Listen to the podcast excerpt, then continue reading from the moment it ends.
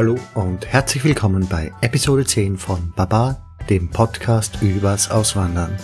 Mein Name ist Andreas und in diesem Podcast führe ich wöchentlich Gespräche mit Auswanderern in aller Welt. Heute haben wir wieder eine etwas längere Folge und zwar, ich glaube sogar die längste bislang.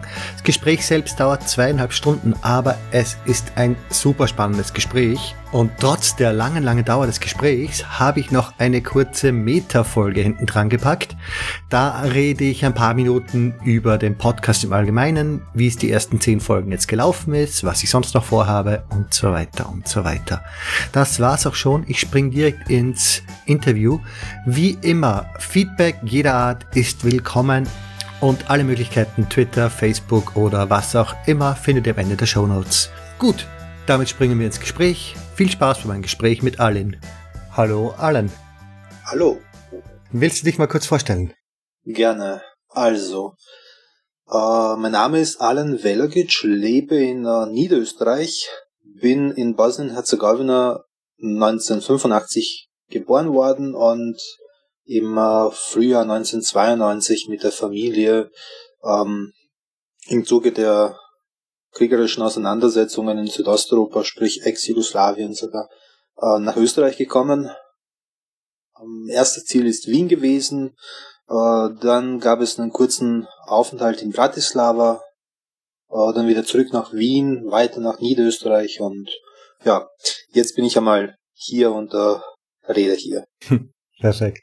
Ähm, steige ich gleich direkt mal in das ein. Du hast gesagt Wien, Bratislava und dann doch wieder Österreich. War das schon jetzt geregelte Geschichte mit offiziell oder ist da die Familie noch privat zwischen den Ländern getingelt und geschaut, wo es jetzt geht?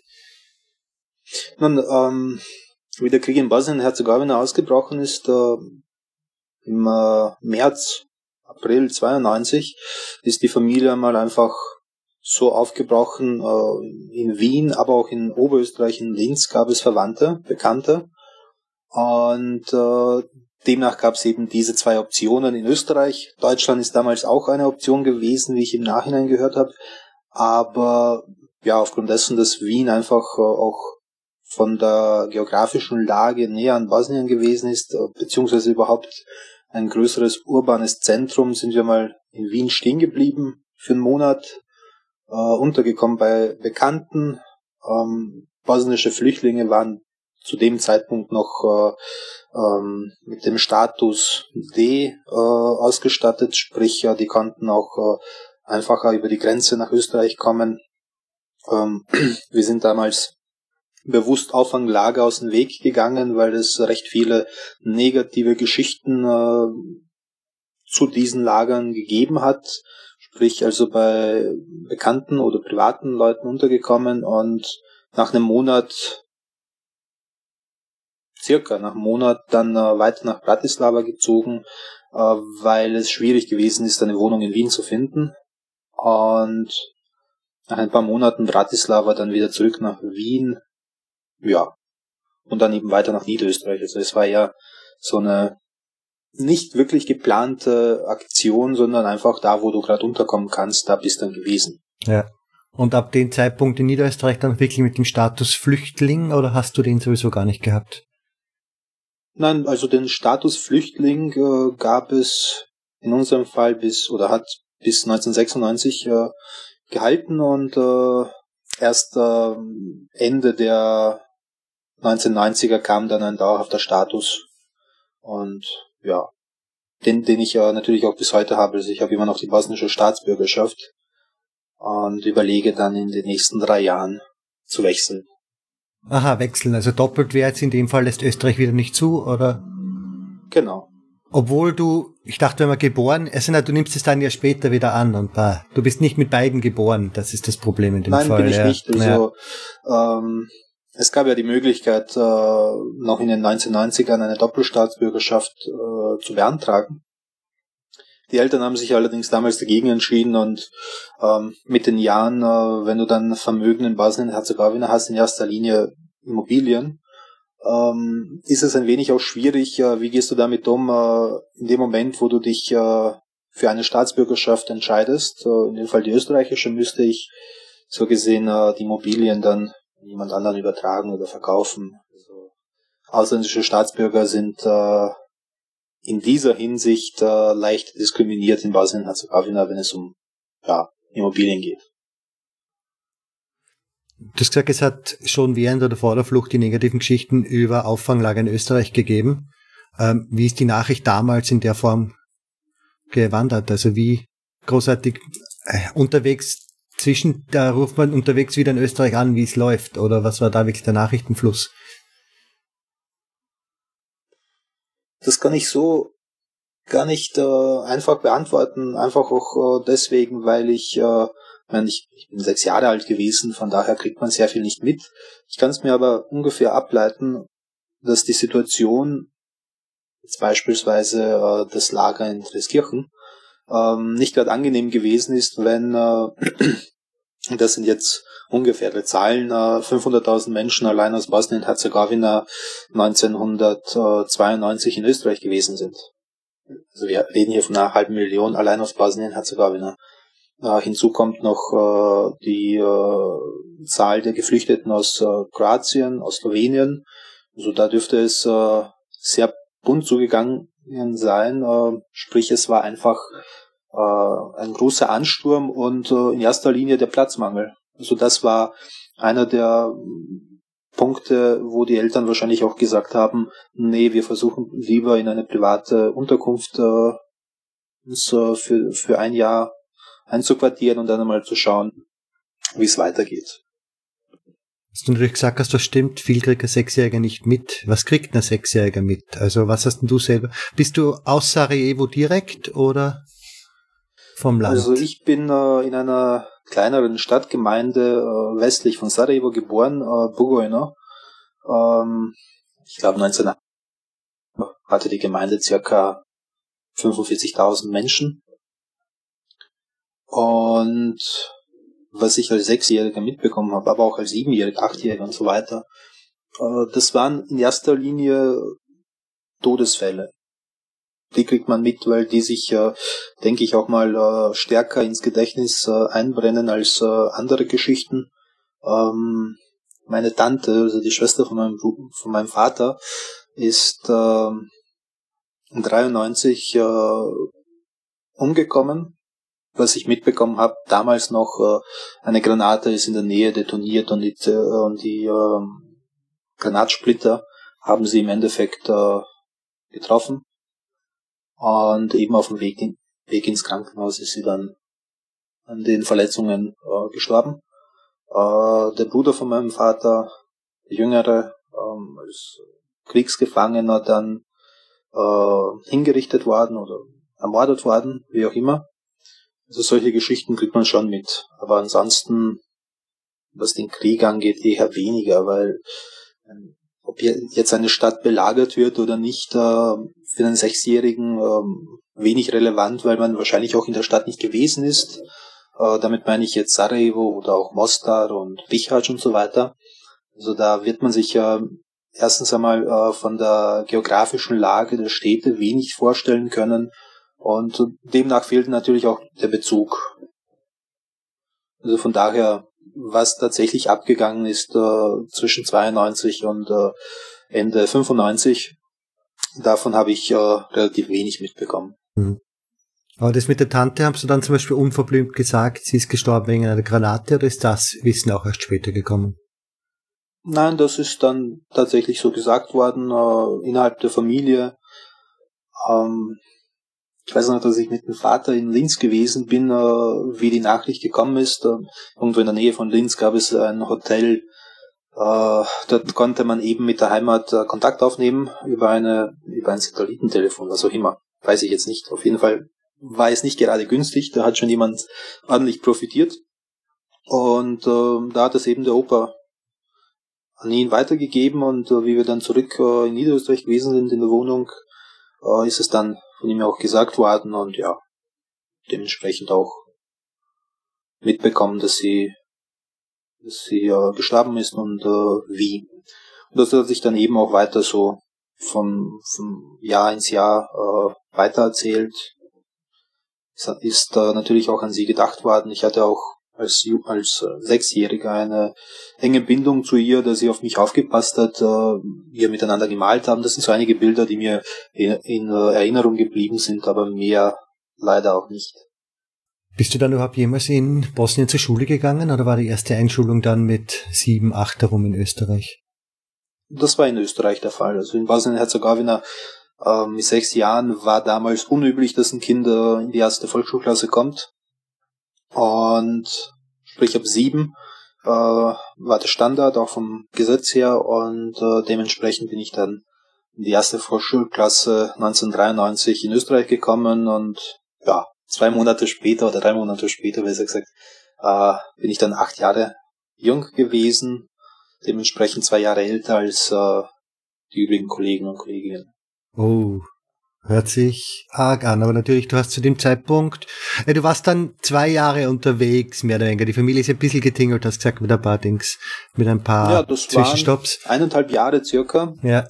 Bis man sich dann äh, zurechtgefunden hat, so gesehen. Und äh, natürlich muss man auch bedenken, ähm, das müsste ich jetzt Monat für Monat äh, überlegen, was da alles passiert ist und wo wir gewesen sind. Aber aufgrund äh, des permanenten Hin und Her äh, ist auch natürlich die äh, Schulpflicht ein wenig vernachlässigt worden, weil je nachdem, wo du gerade bist und äh, der Aufenthalt in äh, der Slowakei hat ja auch dazu geführt, dass äh, die äh, erste Volksschulklasse auch ein wenig, also die Anmeldung zur ersten Volksschulklasse ein wenig äh, vernachlässigt worden ist. Und ja, als Achtjähriger äh, mit Sechsjährigen in der ersten Volksschulklasse zu sitzen und rechnen zu können, ist äh, schön. Allerdings natürlich gab es äh, gigantische Defizite, was äh, die deutsche Sprache angeht, äh, weil ich den Kindergarten nicht besucht habe. Hast schon ein paar Grundlagen der deutschen Sprache gehabt, wie du in die Volksschule gekommen bist, oder bist du mehr oder weniger echt mit einem Ich kann Hallo sagen in die Schule gekommen?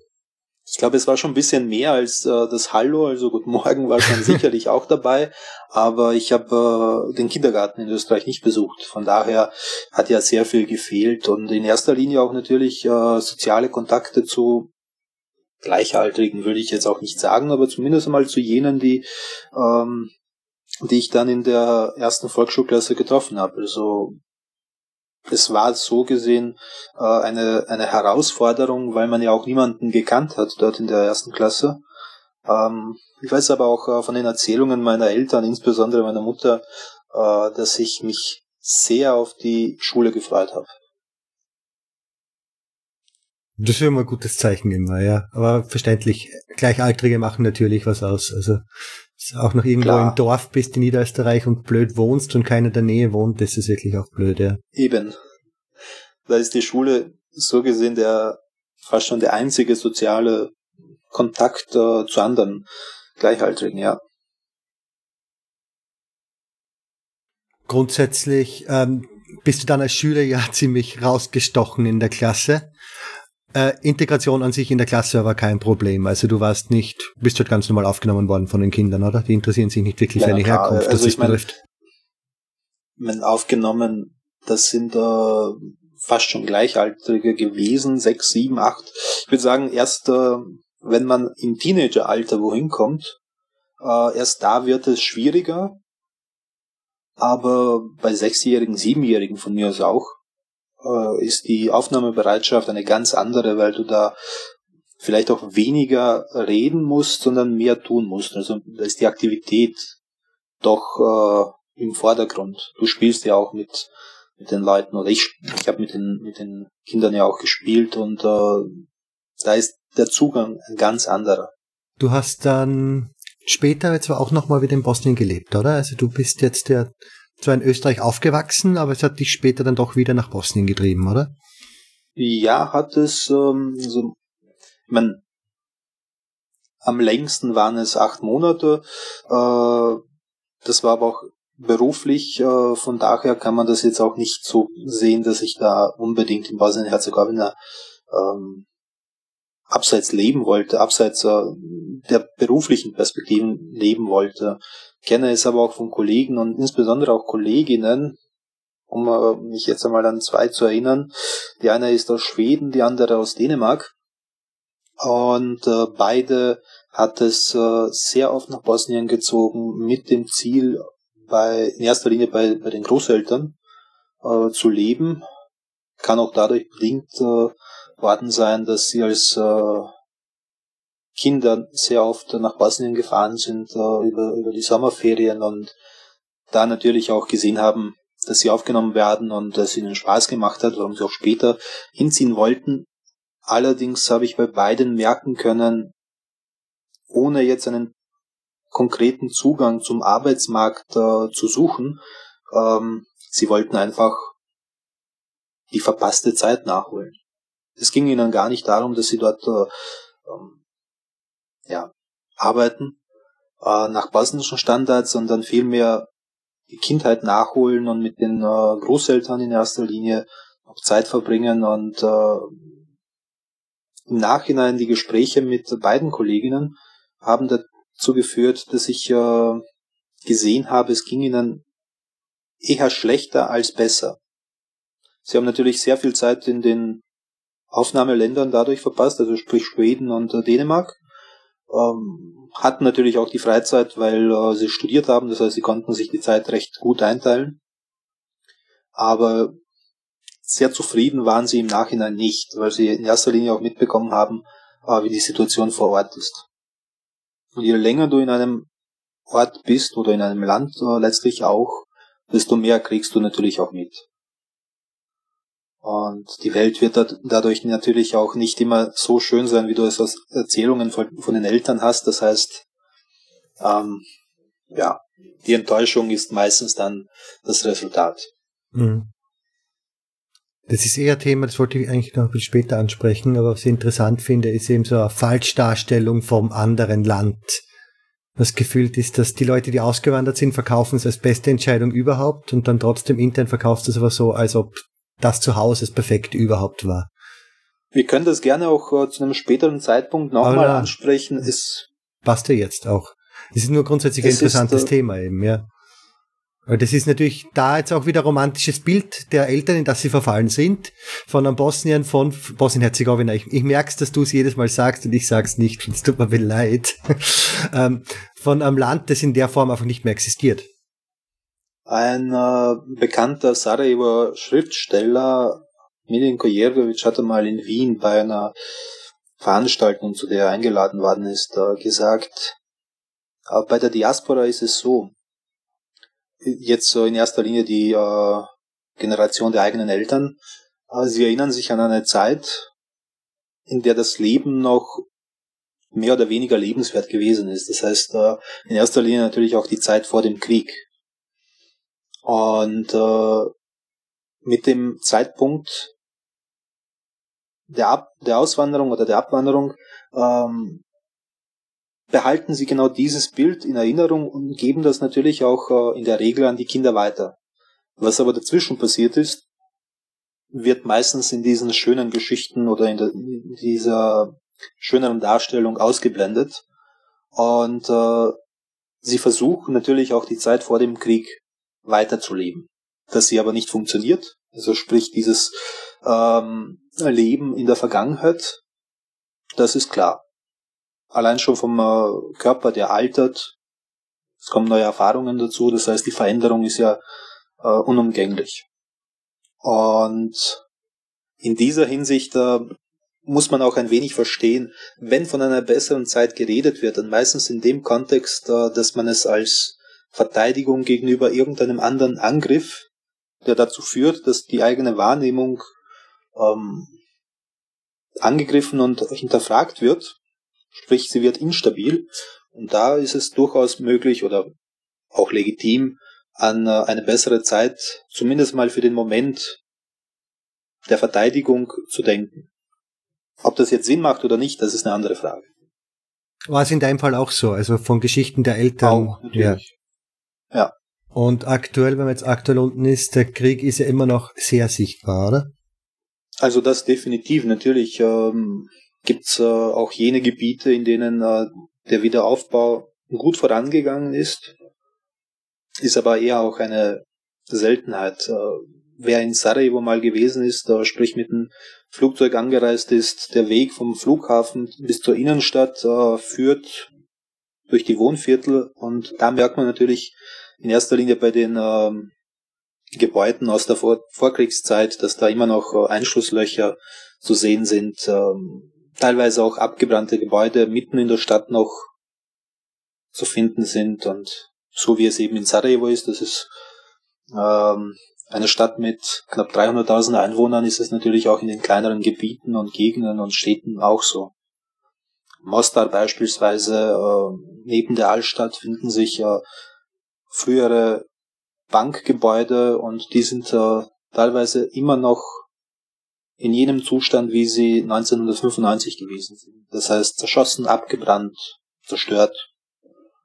Und von daher merkt man natürlich schon, dass die Architektur den Krieg ähm, immer noch gespeichert hat in, der, in den urbanen Gebieten. Weil das Geld fehlt oder weil jetzt mittlerweile dort weniger Leute sind und es einfach keinen interessiert, das Gebäude jetzt herzurichten, weil es ist keine Not am Manne aktuell, was Wohnfläche betrifft.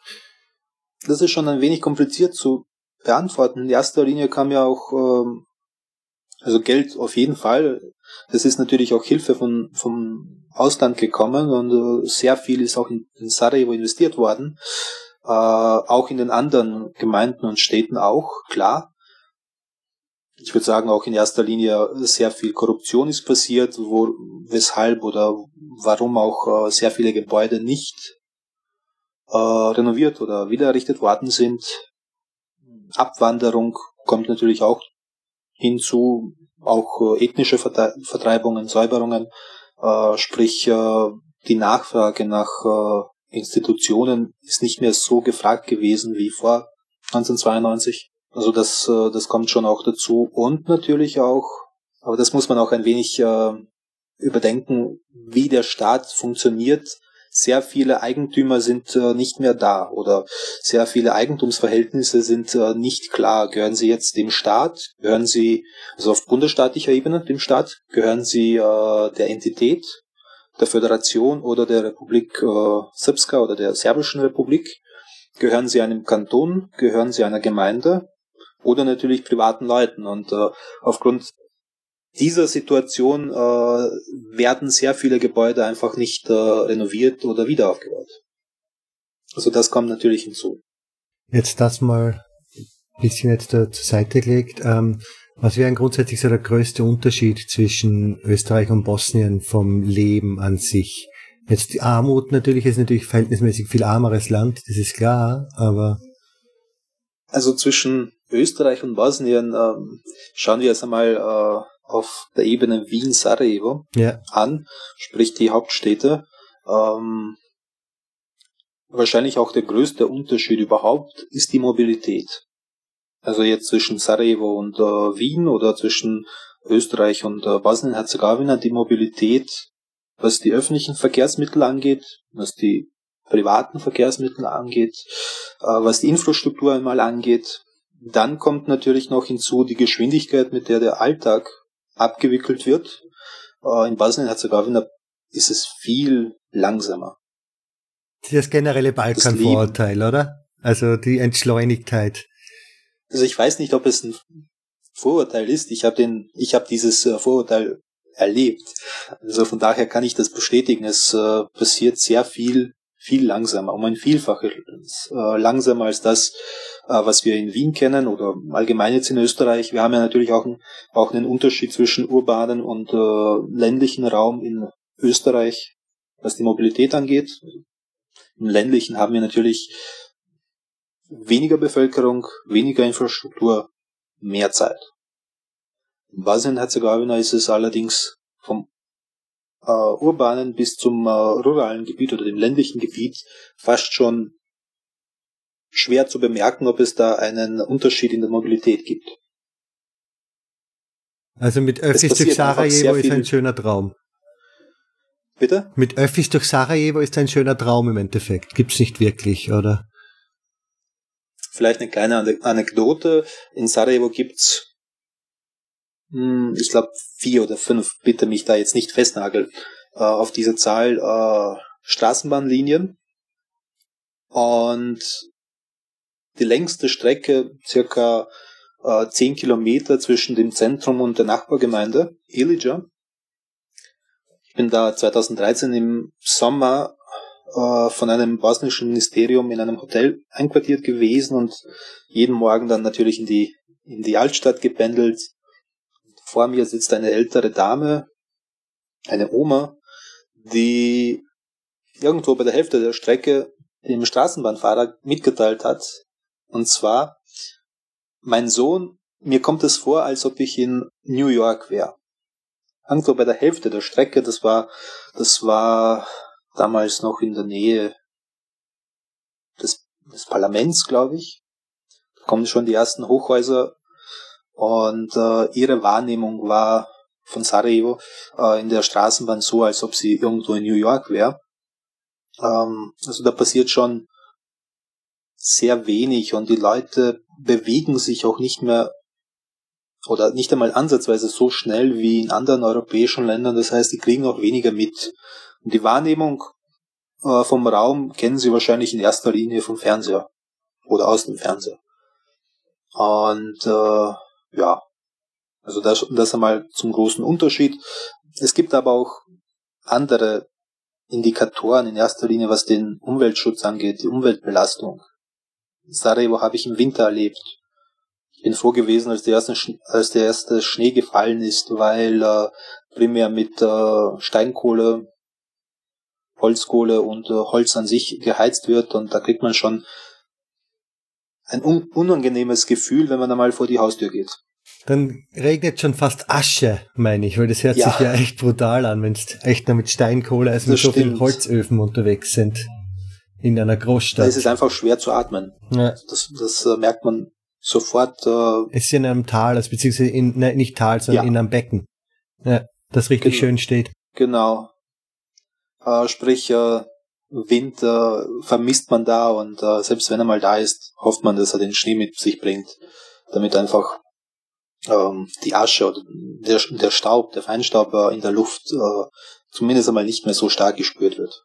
Grundsätzlich, wie, wie schaut's jetzt aus mit Sarajevo jetzt echt viele Jahre nach dem Krieg? Ist, ist noch eine Stadt im Aufbau oder ist es Stagnation?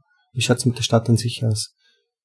Also die, die Stadt Sarajevo selber, hm, es gibt sicherlich noch äh, einige Gegenden, in erster Linie äh, wahrscheinlich ein bisschen auch außerhalb der Stadt, die ähm, wieder aufgebaut gehören.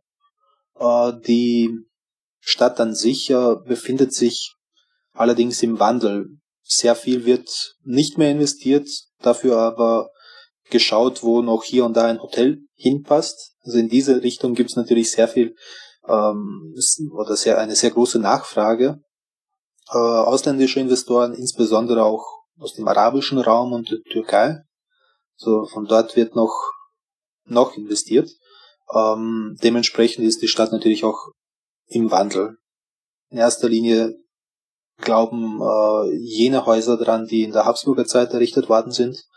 Ähm, die werden dann meistens abgetragen, wenn sie nicht zufälligerweise irgendwo von irgendwen einmal als äh, Nationaldenkmal eingestuft worden sind. Und äh, ja, die Häuser werden dann abgetragen und dort entstehen dann äh, neue Hotels.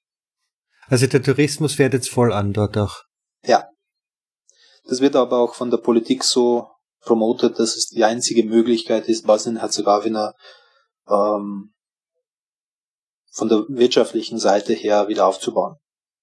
Was ist Tourismus da das Richtige, wenn also ich weiß nicht, was, was für Touristen die da anziehen. Der Städtetourismus in Sarajevo. Naja, der Städtetourismus selber, also die Hotels sind äh, im urbanen Raum, ähm, gerade in Sarajevo, weil auch der Flughafen da in der Nähe ist. Aber die Touristen, die nach Sarajevo kommen, die schauen sich eher die Umgebung an, sprich die Berge, äh, die Ausflugsziele an sich. Äh, sehr viele Touristen aus dem arabischen Raum äh, kann man in Sarajevo beobachten merkt man auch natürlich, von wo sie kommen, beziehungsweise dass sie nicht Einheimische sind, weil die Art und Weise, sich zu kleiden, äh, nicht den Einheimischen entspricht. Aus, dem, aus der Türkei kommen sehr viele Touristen nach äh, Sarajevo, aber auch allgemein jetzt Bosnien-Herzegowina. Und äh, dann natürlich noch äh, die bosnische Diaspora, die parallel zu den Feiertagen in den äh, Aufnahmeländern äh, nach Bosnien-Herzegowina reist. Ja, aber die sind ja meistens oder? eher nicht im Hotel, oder? Die sind ja eher von der Familie aufgefangen. Nee, die sind äh, dann meistens äh, entweder bei der Familie oder in den eigenen Häusern. Ne, stimmt natürlich, ja. Gibt es wieder einen Rückfluss? Also ist es üblich, dass man dann mit 65 wieder zurückzieht und die österreichische oder deutsche Pension in Bosnien-Herzegowina verbringt? Oder ist das kaum der Fall? Also die Zahlen habe ich jetzt äh, nicht vor mir.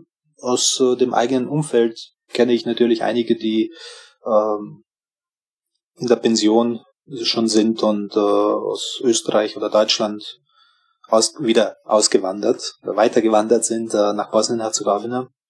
Ähm, das kommt schon vor. Meine Eltern sind noch sehr jung, was heißt sehr jung, sie haben noch mindestens zehn Jahre vor sich, bis sie das Pensionsalter erreicht haben. Äh, ob die es äh, tatsächlich ähm, so weit, ja, ich meine, was heißt so weit? Mit großer Wahrscheinlichkeit werden sie nach Bosnien-Herzegowina wandern. Ähm, da brauche ich jetzt nicht drum herum reden, ob sie in Österreich bleiben oder nicht. Äh, das haben sie sich vorgenommen, äh, auch das Haus äh, oder ihr Haus in Bosnien-Herzegowina so weit hergerichtet. Also die äh, beide wollen auf jeden Fall nach Bosnien-Herzegowina zurück. Hat auch wahrscheinlich was damit zu tun, dass ihr Freundeskreis in Österreich ähm, doch sehr stark äh, mit Leuten aus Bosnien-Herzegowina zusammengesetzt ist äh, oder geprägt ist. Und wenn die auch natürlich äh, wieder zurückwandern oder weiter wandern, stellen sie, stellen sie sich natürlich auch die Frage, warum sie hier bleiben sollten in Österreich. Also, äh, da geht's doch um äh, Familie, Freundschaft, Bekanntschaft. Und äh, ich nehme mal an, das ist auch äh, bei vielen anderen Familien und, und ebenfalls das äh, Problem oder die Herausforderung, bleiben Sie nun in Österreich oder ziehen Sie weiter? Ja. Zwischendrin macht es ja wahrscheinlich kaum jemand. Also wirklich noch im berufsfähigen Alter, so wie deine zwei äh, Bekannten, was du vorher erzählt hast, die das probiert haben. Ich glaube, das ist eher die Ausnahme, gell? Das kann ich mir fast nicht vorstellen. Schwer zu sagen. Also ich habe äh, während meiner Aufenthalte in Sarajevo natürlich auch jene kennengelernt, die ein Kollege ist aus Holland äh, nach Bosnien-Herzegowina gezogen, äh, wegen der Freundin, die er dann später geheiratet hat. Allerdings hatte er auch die Zusage einer holländischen Firma, die einen Standort in Bosnien-Herzegowina eröffnet hat, dort als Geschäftsführer aufzutreten. Also das ist dann. Das ist natürlich ein spezieller Deal, ja. Ja, genau. Äh, aber so an sich, dass jemand aus Österreich oder Deutschland oder anderen äh, westlichen Ländern nach Bosnien-Herzegowina wieder zurückzieht, ähm, wenn nicht zufälligerweise irgendwo ein Posten eines Direktors, Managers oder was auch immer im Raum steht, schwer vorzustellen. Aber solche Geschichten werden sehr gerne von Politik und Medien ähm, als Erfolgsgeschichten verkauft. Ob die tatsächlich dann ziehen, um die lokale Bevölkerung äh, bei Laune zu halten und in, insbesondere im eigenen Land festzuhalten, äh, bezweifle ich stark. Grundsätzlich, du hast gesagt, der Freundeskreis deiner Eltern ist hauptsächlich auch äh, bosnisch. Entschieden, also auch keine kroatischen Bekannten so in der Art. Sie sind wirklich rein bei Bosnien-Herzegowina. Es gibt von deinen Eltern her keine kroatischen Freunde zum Beispiel, was das betrifft. Naja, das muss man einmal auch äh, von der Seite betrachten. Äh, wie viele Menschen mit Migrationshintergrund es in der Gemeinde, in, der meine Eltern leben, gibt. Äh, es sind sehr wenige aus Bosnien-Herzegowina, aus Kroatien fast schon gar keine, Serbien genauso wenig. Fällt mir jetzt fällt mir jetzt äh, so spontan niemand ein, der im, auch in die Nachbargemeinden aus äh, einem der anderen zwei Ländern kommt. Gibt eben sehr viele aus Bosnien, ob sie jetzt äh, äh, der kroatischen oder der serbischen Ethnie angehören, das kann ich so nicht sagen. Aber sehr viele Leute gibt es aus der Türkei und da, da hängt es natürlich auch damit zusammen, wie weit äh, Deutsch bei den jeweiligen Leuten vorangeschritten ist, äh, weil oder man die Sprache nicht anwenden kann, um äh, eine Brücke zu errichten, wird es schwierig auch mit der Freundschaft. Mhm. Natürlich. Und sprachlich schaut es bei den Eltern nicht besonders gut aus, oder? Also äh, sprechen, sprechen können die natürlich, klar. Das ist aber jetzt äh, auch nur von einer Seite. Es äh, gehören ja meistens auch zwei Seiten dazu und von daher wird es äh, kompliziert. Wenn beide Seiten Deutsch nicht äh, so weit sprechen können oder anwenden können, um sich zu verständigen und äh, darüber hinaus miteinander zusammenzuarbeiten und sich auszutauschen, dann wird es natürlich schwierig, hier irgendeine Bekanntschaft oder Freundschaft aufzubauen. Und ich würde bei meinen Eltern sogar sagen, die haben bezogen jetzt auf andere Nationalitäten, Staatsbürgerschaften, fast schon gleich so viele Bekannte und Freunde unter Österreichern und Österreicherinnen wie unter Bosniern und Bosnierinnen. Also da ist ungefähr 50-50, je nachdem. Aber das kam für deine Eltern eben nicht in Frage, der Wechsel. Als du gesagt hast, in den 90ern wäre es möglich gewesen, dann hättest du auch bekommen. Äh, möglich gewesen ist es natürlich, klar. Sie haben allerdings diese Möglichkeit äh, nicht angenommen. Ja klar, wegen den, wegen den Immobilien, das haben wir schon gesagt gehabt eigentlich. Genau, ja. ja. So einen groben War so, ich glaube, die Eltern wollten, wollten einfach auch zurück. Also äh, erst im Laufe der 2000er Jahre haben sie sich äh, endgültig dazu entsch entschieden, zumindest mal bis zur Pension in Österreich zu bleiben. Und ich glaube auch in erster Linie deswegen, weil sie ja immerhin gut vier Jahre, fünf Jahre Bosnien-Herzegowina erlebt haben nach dem Krieg und äh, dass es äh, dort fünf Jahre später immer noch äh, eine unangenehme Situation gewesen ist. Ich glaube, das muss man jetzt auch nicht großartig betonen. Das ist, äh, das gesamte Land ist äh, zerstört gewesen und äh, hat sich erst vor ein paar Jahren so weit erholt, dass man dort normal wieder sich in der im öffentlichen Raum bewegen hat können. Wobei, was heißt hier wieder normal? Also, was die Medien angeht, äh, wie viele Zwischenfälle es gibt in Bosnien-Herzegowina alleine, ähm, das äh, kriegt man in Österreich so an sich gar nicht mit. Zwischenfälle in welcher Art? Ähm, Mordanschläge, Einbrüche, Vergewaltigungen, ähm, also grundsätzlich das, was man eigentlich im Krieg äh, sehr gerne hochgepusht hat, äh, um die andere Ethnie anzugreifen oder sich von der anderen Ethnie äh, abzugrenzen, findet sich natürlich auch nach dem Krieg wieder, allerdings in einem ganz anderen Kontext und ja, vor kurzem erst in Banja Luka, äh, das ist die Landeshauptstadt von der Serbenrepublik in Bosnien-Herzegowina, hat es einen Zwischenfall gegeben, ein junger Mann, ich glaube 21, circa 20, 21, Anfang 20, ist äh, tot in einem Fluss äh, gefunden worden und äh, die Polizei geht von einem Unglücksfall aus, äh, wahrscheinlich betrunken gewesen etc., äh, hat sich äh, nach einem Einbruch etwas von der, von, von der Clique entfernt und ist irgendwie in den Fluss gestürzt und der Vater meint,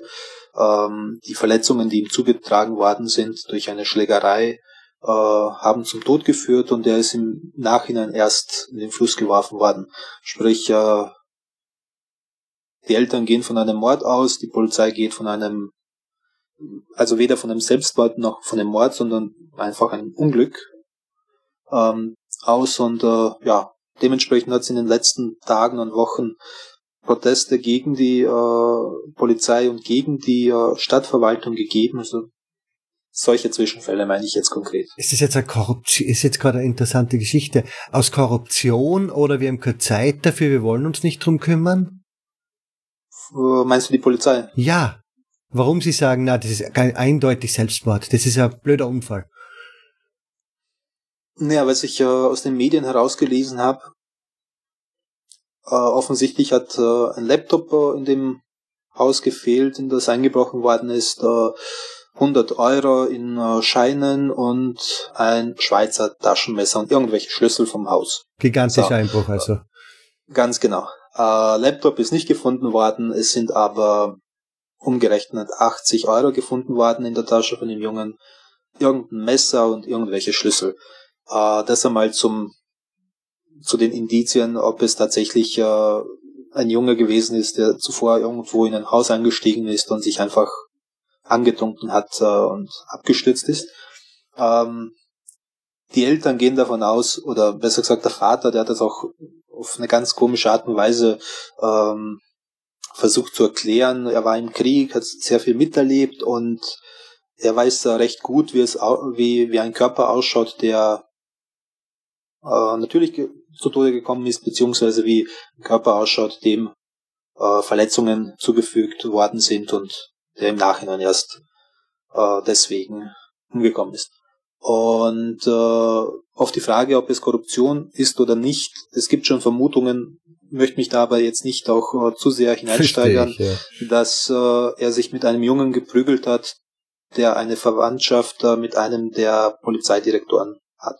Okay, das äh, sind wir. Ja. Ob es jetzt tatsächlich äh, mhm. so gekommen ist, dass da einfach äh, der Junge umgebracht worden ist, äh, weswegen auch immer und äh, in, in den Fluss geworfen wurde, kann auch sein, je nachdem, das werden die Untersuchungen zeigen. Es ist aber interessant, dass äh, so ein Zwischenfall, der auf ähm, Ebene einer Stadt oder Stadtebene passiert ist, auf einmal zu einem politischen Thema wird äh, in einer ganzen Entität, sprich, ein, sprich äh, in einem ganzen Landesteil. Äh, und zwar so weit, dass sich äh, der Präsident dieses äh, Landesteils äh, einmischt. Wird die eigentlich immer explizit angegeben, die Ethnität, oder ist eh im Namen drin, welche Ethnität es ist? Äh, in der Serbenrepublik ja.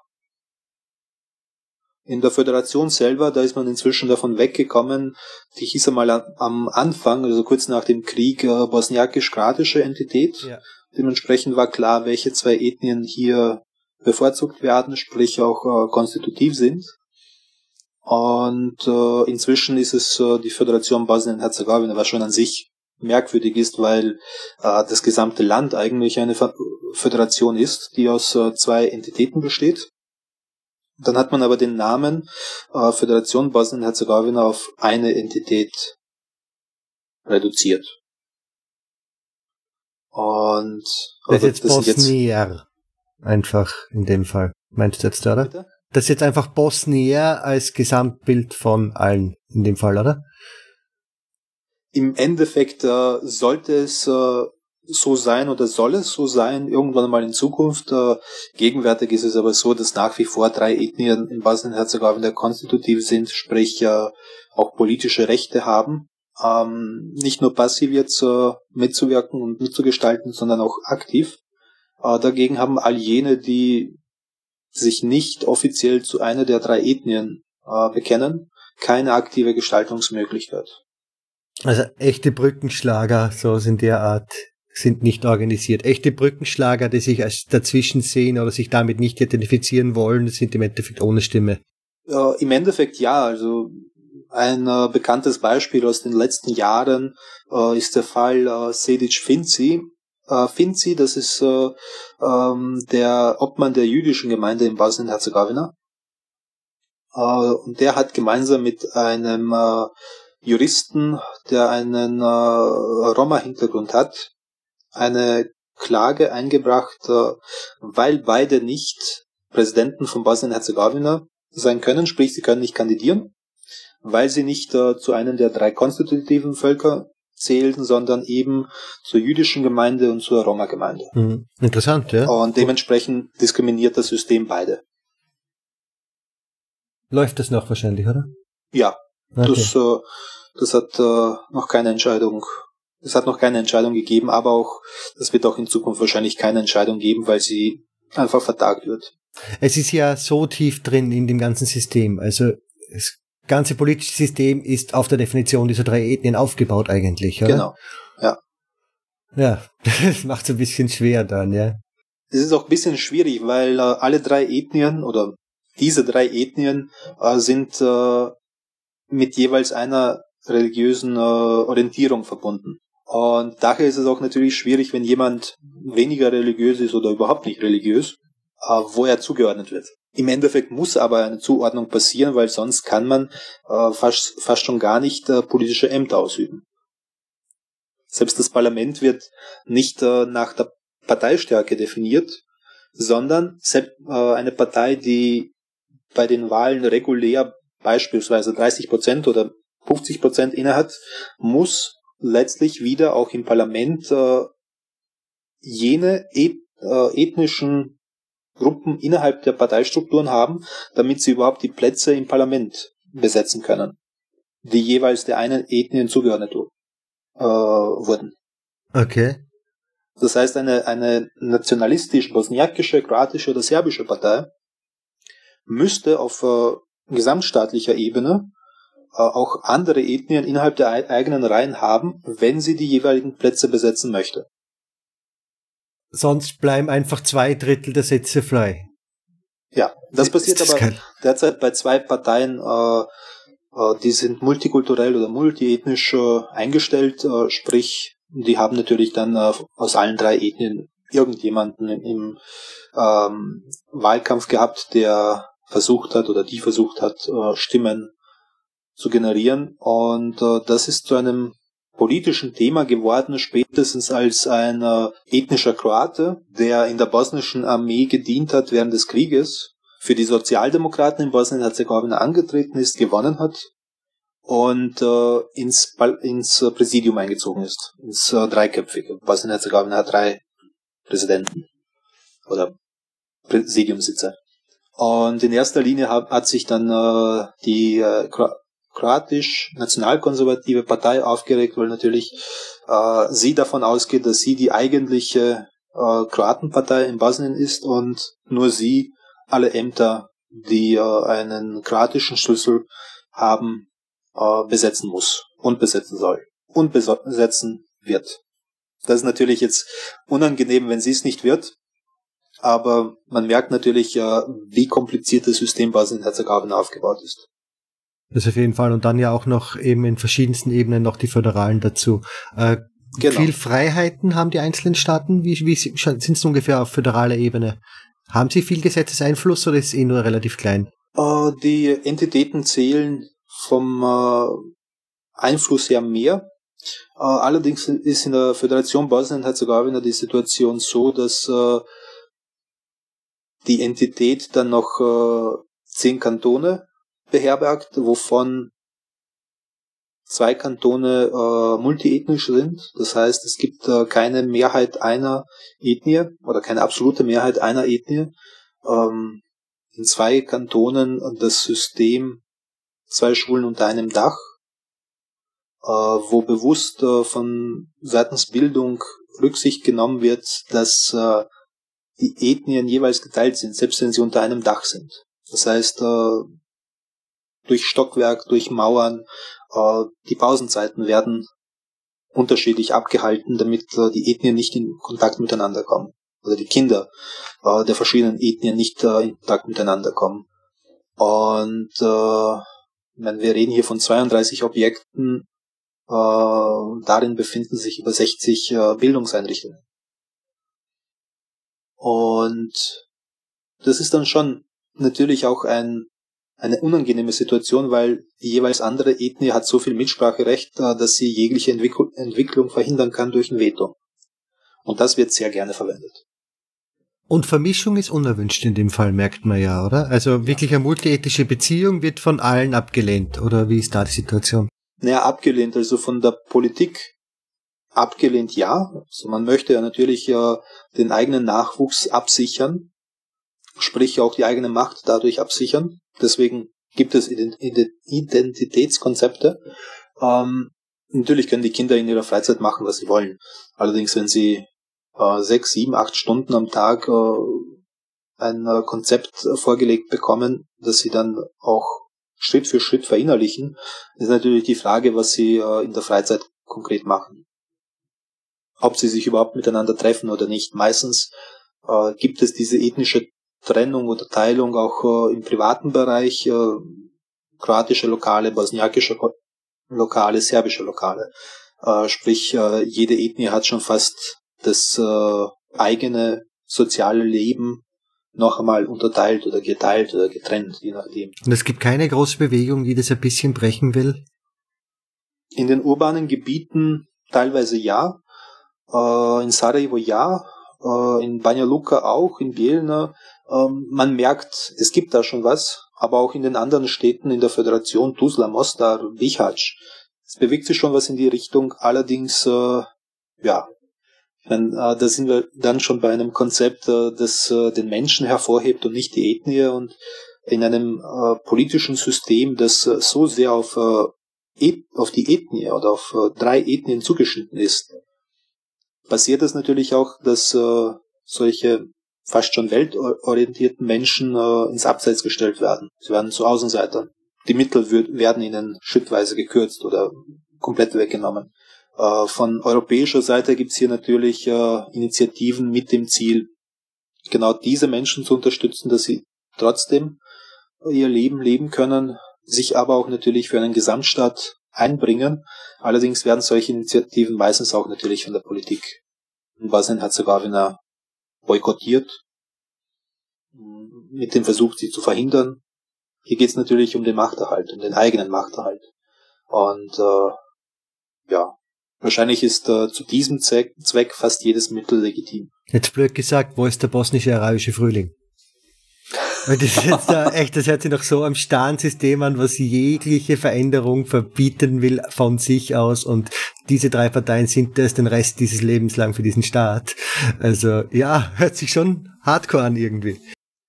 Es gab schon in den letzten fünf Jahren zwei große Bewegungen, die allerdings, also die erste Bewegung, das war unter dem Motto äh, oder unter dem Titel äh, einer Babyrevolution. Da wurde für einige Tage das Parlament in Bosnien-Herzegowina boykottiert. Was heißt boykottiert? Äh, die Parlamentsmitglieder sind äh, im Haus eingesperrt gewesen. Rundherum gab es nämlich eine Barrikade, die äh, verhindert hat, dass sie das Parlament verlassen. Da hat die Polizei auch selber nichts dagegen unternehmen können, weil sie einfach Angst gehabt haben, dass es eskaliert. Was eine große Menge schon, oder? Ja. Okay. Da reden wir von tausenden Menschen in Sarajevo, die über Tage das Parlament eingeschlossen haben. Am Ende hat es sich ja allerdings äh, wieder aufgelöst und äh, die Leute konnten wieder normal nach Hause gehen. Ähm, ein Jahr später gab es dann einen ordentlichen Krawall. In Sarajevo haben einige Häuser gebrannt, in Tuzla genauso, in Mostar ein wenig, ähm, je nachdem, welche Ethnie wo am stärksten gewesen ist. Das hat sich aber auch meistens in jenen äh, urbanen Gegenden äh, abgespielt, in denen äh, die äh, muslimischen Bosniaken äh, zur Mehrheit gehören. Und äh, da ist es schon sehr unangenehm geworden, weil auch die äh, Sondereinheiten der Polizei eingesetzt worden sind, um, um die Randalierenden unter Kontrolle zu bekommen. Hat es da Forderung oder einen Grund gegeben oder war das einfach nur spontaner Rage? Also ob es spontan gewesen ist oder nicht, äh, schwer zu sagen, da die politische Landschaft in Bosnien-Herzegowina sehr gerne ähm, von Verschwörungen aus dem Ausland redet. Also da sind wir dann schon fast auf dem Niveau von äh, Orban, der irgendwelche jüdischen Verschwörungen ähm, meint zu sehen, der irgendwelche ausländischen Geheimdienste sieht, äh, was auch immer, äh, weil die eigene Macht natürlich untergraben wird. Was es aber ausgelöst hat, ist einfach die Arbeitslosigkeit gewesen und die Situation natürlich, äh, wenn das eigene Kind krank wird, äh, die Heilung 100.000 Euro kostet oder mehr. Und äh, das Sozialsystem greift nicht. Also es sind natürlich auch soziale Forderungen gewesen äh, besseres Gesundheitssystem, besseres Bildungssystem, äh, mehr Rechte für die arbeitende Bevölkerung, äh, überhaupt mehr Rechte für die, für die Menschen, ähm, besserer Lebensstandard. Und die Politik hat es versucht auszusitzen. Es gab da hier und dort Meldungen aus der Politik. Das hat natürlich dazu geführt, dass die Leute gesagt haben, die hören uns nicht zu, jetzt holen wir uns ihr Gehör mit Gewalt. Das hat in Tuzla begonnen mit, mit der Stürmung der, ich glaube, der kantonalen Regierung oder des äh, kantonalen Parlaments. Und das Gebäude ist in Brand gesteckt worden. Dann hat sich das einfach wie ein, fast schon wie ein Lauffeuer über äh, die Föderation getragen. Bis nach Sarajevo. Da mit Gegenaktionen oder mit gleichartigen Aktionen? Also? Gleichartig. Also das Staatspräsidium hat äh, äh, in einem Teil gebrannt, in dem das äh, Staatsarchiv äh, sich befindet. Im Erdgeschoss, das ist durch die Stürmung in Brand gesteckt worden und ja, eben ähm, die Gebäudeseite auch abgebrannt. Gab es den Fluchtversuch des damaligen Staatspräsidenten, der den Vorsitz gehabt hat, Begovic. Ähm, Gab es einen Auftritt am Abend in, einem, in einer Fernsehsendung, in der er versucht hat, äh, die Situation zu beruhigen und äh, die Verantwortung nicht auf die Bevölkerung zu schieben, sondern eben auf ausländische Dienste, aber auch natürlich politische Konkurrenten. Wann war das? Das war 2014. Okay. Aber ist dann, ist dann richtig was passiert? Hat sich irgendwas geändert? Aber viele der Forderungen sind einfach mehr Geld und Wohlstand und das ist halt nicht von heute auf morgen auch. Eben, also die Forderungen, wie du es gesagt hast, äh, sind auch gewesen, allerdings auch nicht äh, umgesetzt worden. Ist, auch, ist ja auch ein bisschen schwierig, weil wir ja bedenken, wie lange sich eine Gesellschaft entwickeln muss und äh, äh, welche Strukturen dafür überhaupt notwendig sind, beispielsweise um gegen Korruption vorzugehen. Und das äh, passiert natürlich nicht von heute auf morgen. Bosnien sich die Abspaltungsbewegungen und so weiter, denkst du, dass irgendwas davon irgendwann mal Erfolg haben wird oder wird Bosnien-Herzegowina schon in der Form eine Zeit bestehen? Also dass schon eine Chance hat, dass es so hält, das System. Es ja doch sehr fragmentiert wirkt. Die, die ganze die Föderation an sich und ob es in der ja. Form jetzt da bleibt, ja. Naja, es gibt ja natürlich Bestrebungen auch von europäischer und amerikanischer Seite, äh, die Fehler die 1995, beziehungsweise 95, 94 mit der Föderation äh, und 95 dann mit äh, Dayton und der Republika Srpska oder der Serbenrepublik, äh, um den Frieden äh, zu gewährleisten, beziehungsweise überhaupt einen zu ermöglichen, äh, gemacht worden sind, natürlich wieder aufzulösen, sprich äh, die Entitäten, aber auch die Kantone soweit äh, zu reformieren, dass da ein normaler Alltag fast schon möglich ist. Sprich, in erster Linie die Bürokratie abbauen, mit der natürlich auch äh, Einsparungspotenzial gegeben sein sollte. Ich lasse das mal so formuliert stehen. Ob es tatsächlich funktioniert oder nicht, ist eine andere Geschichte. Äh, allerdings ist es ist genau dieser Reformwunsch äh, von EU und von den USA ein sehr unangenehmes politisches Thema in Bosnien-Herzegowina. Weil erst durch diese Bürokratie, wie es sie jetzt gibt, wird Korruption möglich und am Leben erhalten. Und sehr viele Unternehmen, aber auch äh, politische Parteien haben Kapital in diesem System. Und das gilt es natürlich auch, äh, solange es geht, äh, aufrechtzuerhalten bzw. abzusichern. Und da ist äh, jegliche Reform natürlich auch unerwünscht. Äh, ob es zu einer Abspaltung kommt, wie sie von den von zwei der drei Ethnien äh, propagiert wird, sprich äh, von den ethnischen Serben, äh, aber auch von den ethnischen Kroaten, schwer zu glauben. Ja. Allein schon von der Umsetzung her, was es äh, auf äh, EU-Ebene für Konflikte geben würde, wenn so ein Prozess überhaupt eingeleitet wird oder irgendwann eingeleitet wird, schwer zu glauben. Außerdem ist auch natürlich die Frage, wenn die Serbenrepublik sich abspaltet und äh, zu Serbien möchte, äh, wie Serbien damit umgeht, gerade weil Serbien auch einen besseren Stand gegenüber der Europäischen Union hat als Bosnien-Herzegowina und hier mit Anschluss von 1,2 Millionen Menschen zu liebäugeln, würde den gesamten Prozess lahmlegen. Und das gleiche gilt auch für ethnische Kroaten in der Herzegowina. Und wahrscheinlich würden sie auch viel von der Selbstständigkeit verlieren in dem Fall, oder? Auch, ja. Und da ist natürlich auch die Frage, ob jemand, der Unabhängigkeit wünscht, sich äh, primär auf das äh, Volk beruft und hier einen besseren Lebensstandard für das Volk haben möchte oder einfach mehr äh, Steuergelder haben möchte. Um sie natürlich auch dem eigenen, dem, den eigenen Kunden oder dem äh, Klientel äh, in die Taschen zu stopfen. Das ist meistens äh, oder eigentlich äh, der Grund überhaupt, warum jemand eine Unabhängigkeit vom Gesamtstaat anstrebt, um Zugang zu den Steuermitteln zu bekommen. Also Korruption ist einfach nur ein riesengroßes Thema. Ja. Und in dem Fall klingt es jetzt so, als ob sehr schwer auszurotten wäre, in dem Fall, weil es einfach so systematisch ist und einfach du gegen so viele Wände läufst. Na, es ist einmal schwierig, einen Ansatz zu finden, der von der Bevölkerung so weit angenommen wird, äh, dass die Bevölkerung, die dann äh, letztlich durch äh, die Stimme oder durch die Wahl einer politischen Option jene Möglichkeit gibt, um das System überhaupt zu bekämpfen, also dieses korrupte System. Weil die Bevölkerung ja schon selber an diesem korrupten System festhält. Das beginnt schon am Schalter bei der Post, ähm, bei der Behörde an sich, äh, bei der Polizei es gehört einfach zum Alltag. Und da ist es schwierig, weil so gesehen bist du ja dann selber strafbar. Kann der Postler ganz ohne Korruption aktuell überhaupt überleben oder ist er theoretisch so schlecht bezahlt, dass ohne Korruption Annahme nicht, nicht geht? Also in, im äh, Fall der Post würde ich das äh, äh, nicht bestätigen. Das heißt, er kann oder sie kann, je nachdem, ja. mit dem Einkommen durchaus überleben.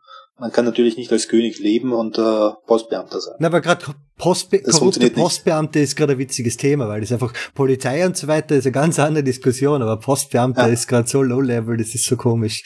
Ja. Warum jemand äh, einen Postbeamten beschicht? Ja. Äh, das hat einen anderen Grund. Äh, in der Post werden einige äh, Dokumente ausgestellt. Ah, okay. Das ist leider Gottes auf einer auf einer Ebene, die fast schon absurd ist, warum man der, dem Postschalter oder der Post die Möglichkeit einräumt, Dokumente auszustellen. Geburtsurkunden oder solche Sachen, die normalerweise bei uns beim Bezirk sind, solche Geschichten, solche Dokumente, ja. oder? Okay. Ja. Komisch. Es ist ja auch so, dass äh, die Post und die Polizei, also das Innenministerium, die Polizei, äh, sich äh, hierzu Kompetenzen teilen müssen, damit sie überhaupt äh, ähm, einen Personalausweis ausstellen können oder Reisepass. Das ist äh, leider Gottes so bewerkstelligt worden, damit, äh, ich sage mal, damit die Ethnien einfach auch äh, weiterhin getrennt bleiben und nicht an, an äh, oder auf andere Einrichtungen angewiesen sind. Aber unabhängig jetzt davon, ich meine, es ist ja tatsächlich absurd, dass man einen Postbeamten bestechen muss. Einfach damit der Prozess beschleunigt wird. Beschleunigt, aber nicht ermöglicht. Wenn ich zwei Wochen, wenn ich zwei Wochen Zeit habe, brauche ich ihn nicht schmieren. Genau. Es geht um die Beschleunigung. Das ist ja auch, die EU-Chancen sind dann sehr schlecht in dem Fall. Also wenn du doch so ein korruptes System hast, sind es weit weg, irgendwann also, in die EU zu kommen. Ich meine, die Korruption ist natürlich nur ein Teil von der ganzen Geschichte.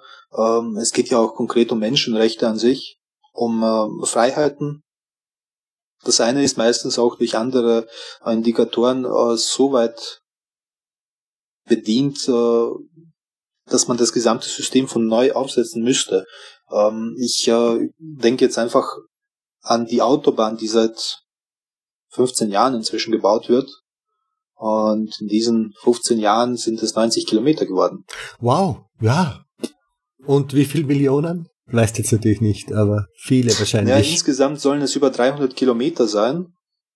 Oder 360 Kilometer sein. Auch nicht die längste, äh, nein. Kostenpunkt 2 Milliarden. Ja, okay. Ähm, ich meine, 15 Jahre wird an 90 Kilometern gebaut und dazwischen allein schon was, äh, was Brücken und äh, Umfahrungen in Sarajevo an äh, Kosten verursacht haben, die ähm, Briefkastenfirmen aus äh, Slowenien äh, an diesen Projekten gearbeitet haben und die das Geld ja, einfach äh, irgendwohin abfließen haben lassen, bemerkenswert.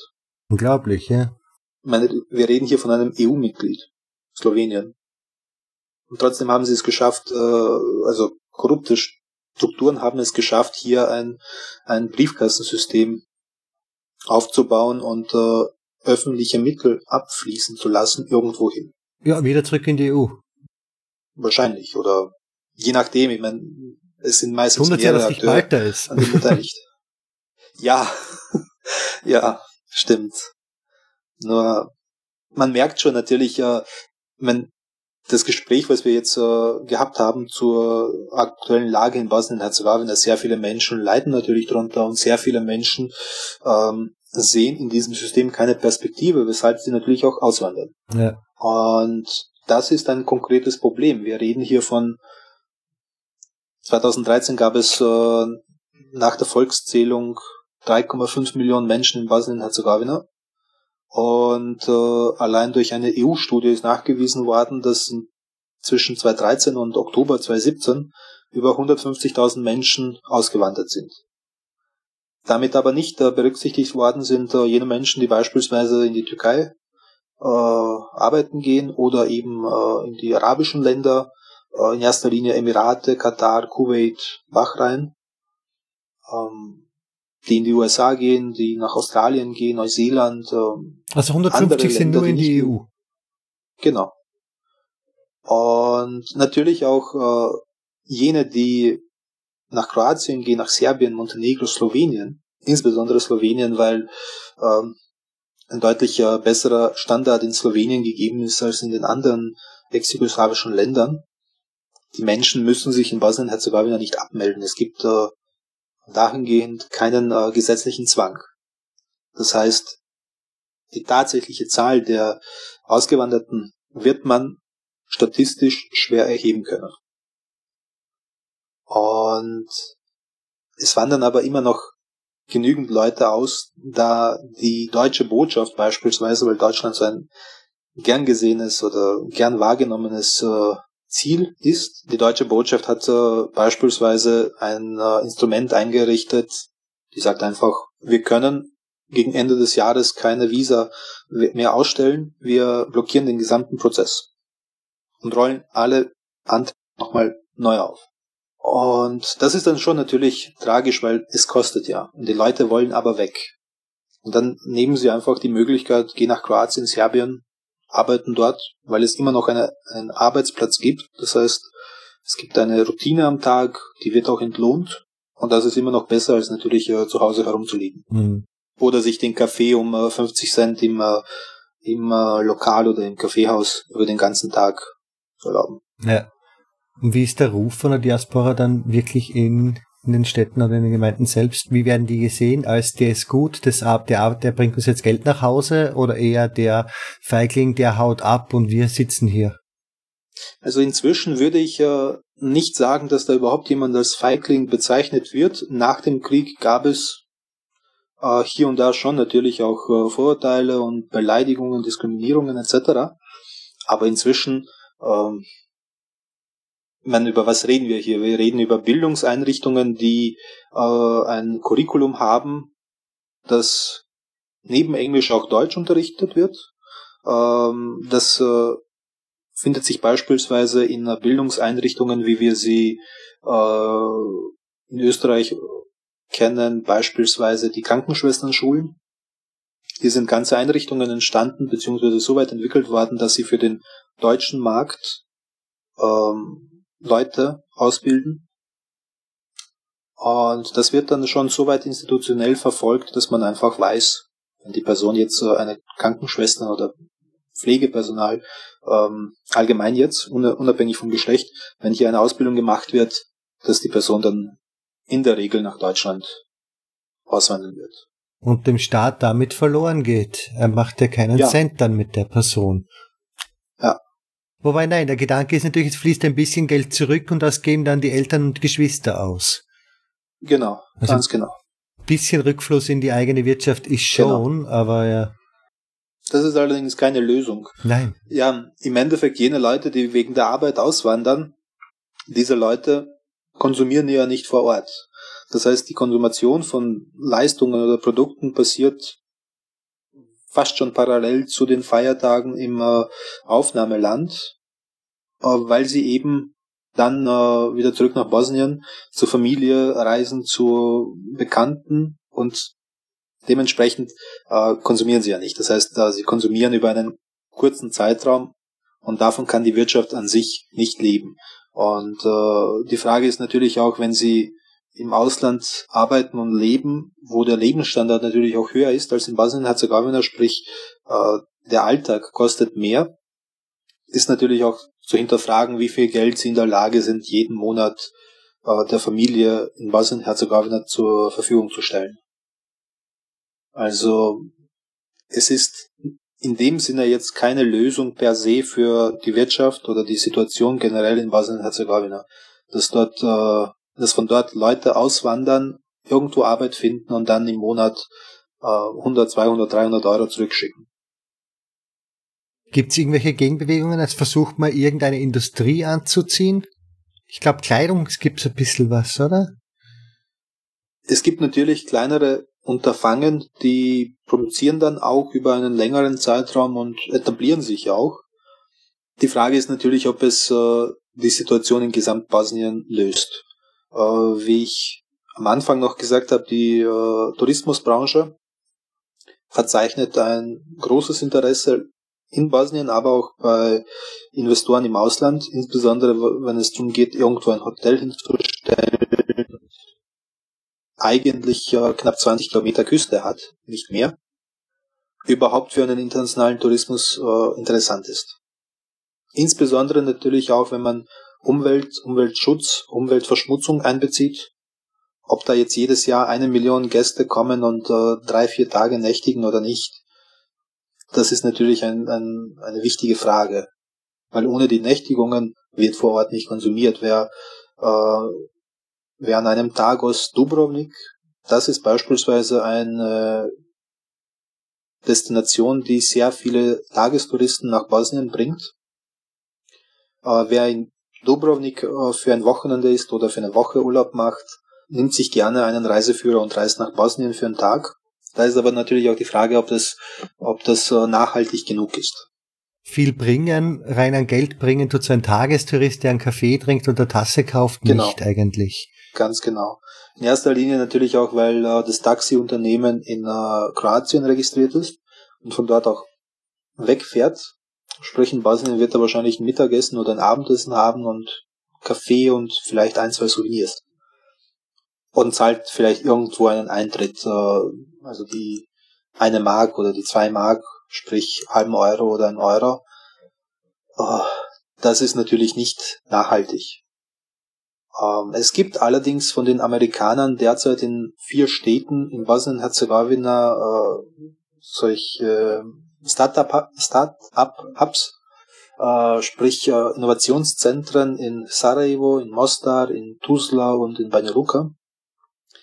Dominieren tut allerdings dort äh, der IT-Sektor. Das heißt, in erster Linie Unternehmen, die Outsourcing-Aufträge aus äh, der EU und äh, den USA aufnehmen oder überhaupt äh, Projekte annehmen äh, und hier günstiger arbeiten als äh, IT-Unternehmen in der EU oder eben in den USA.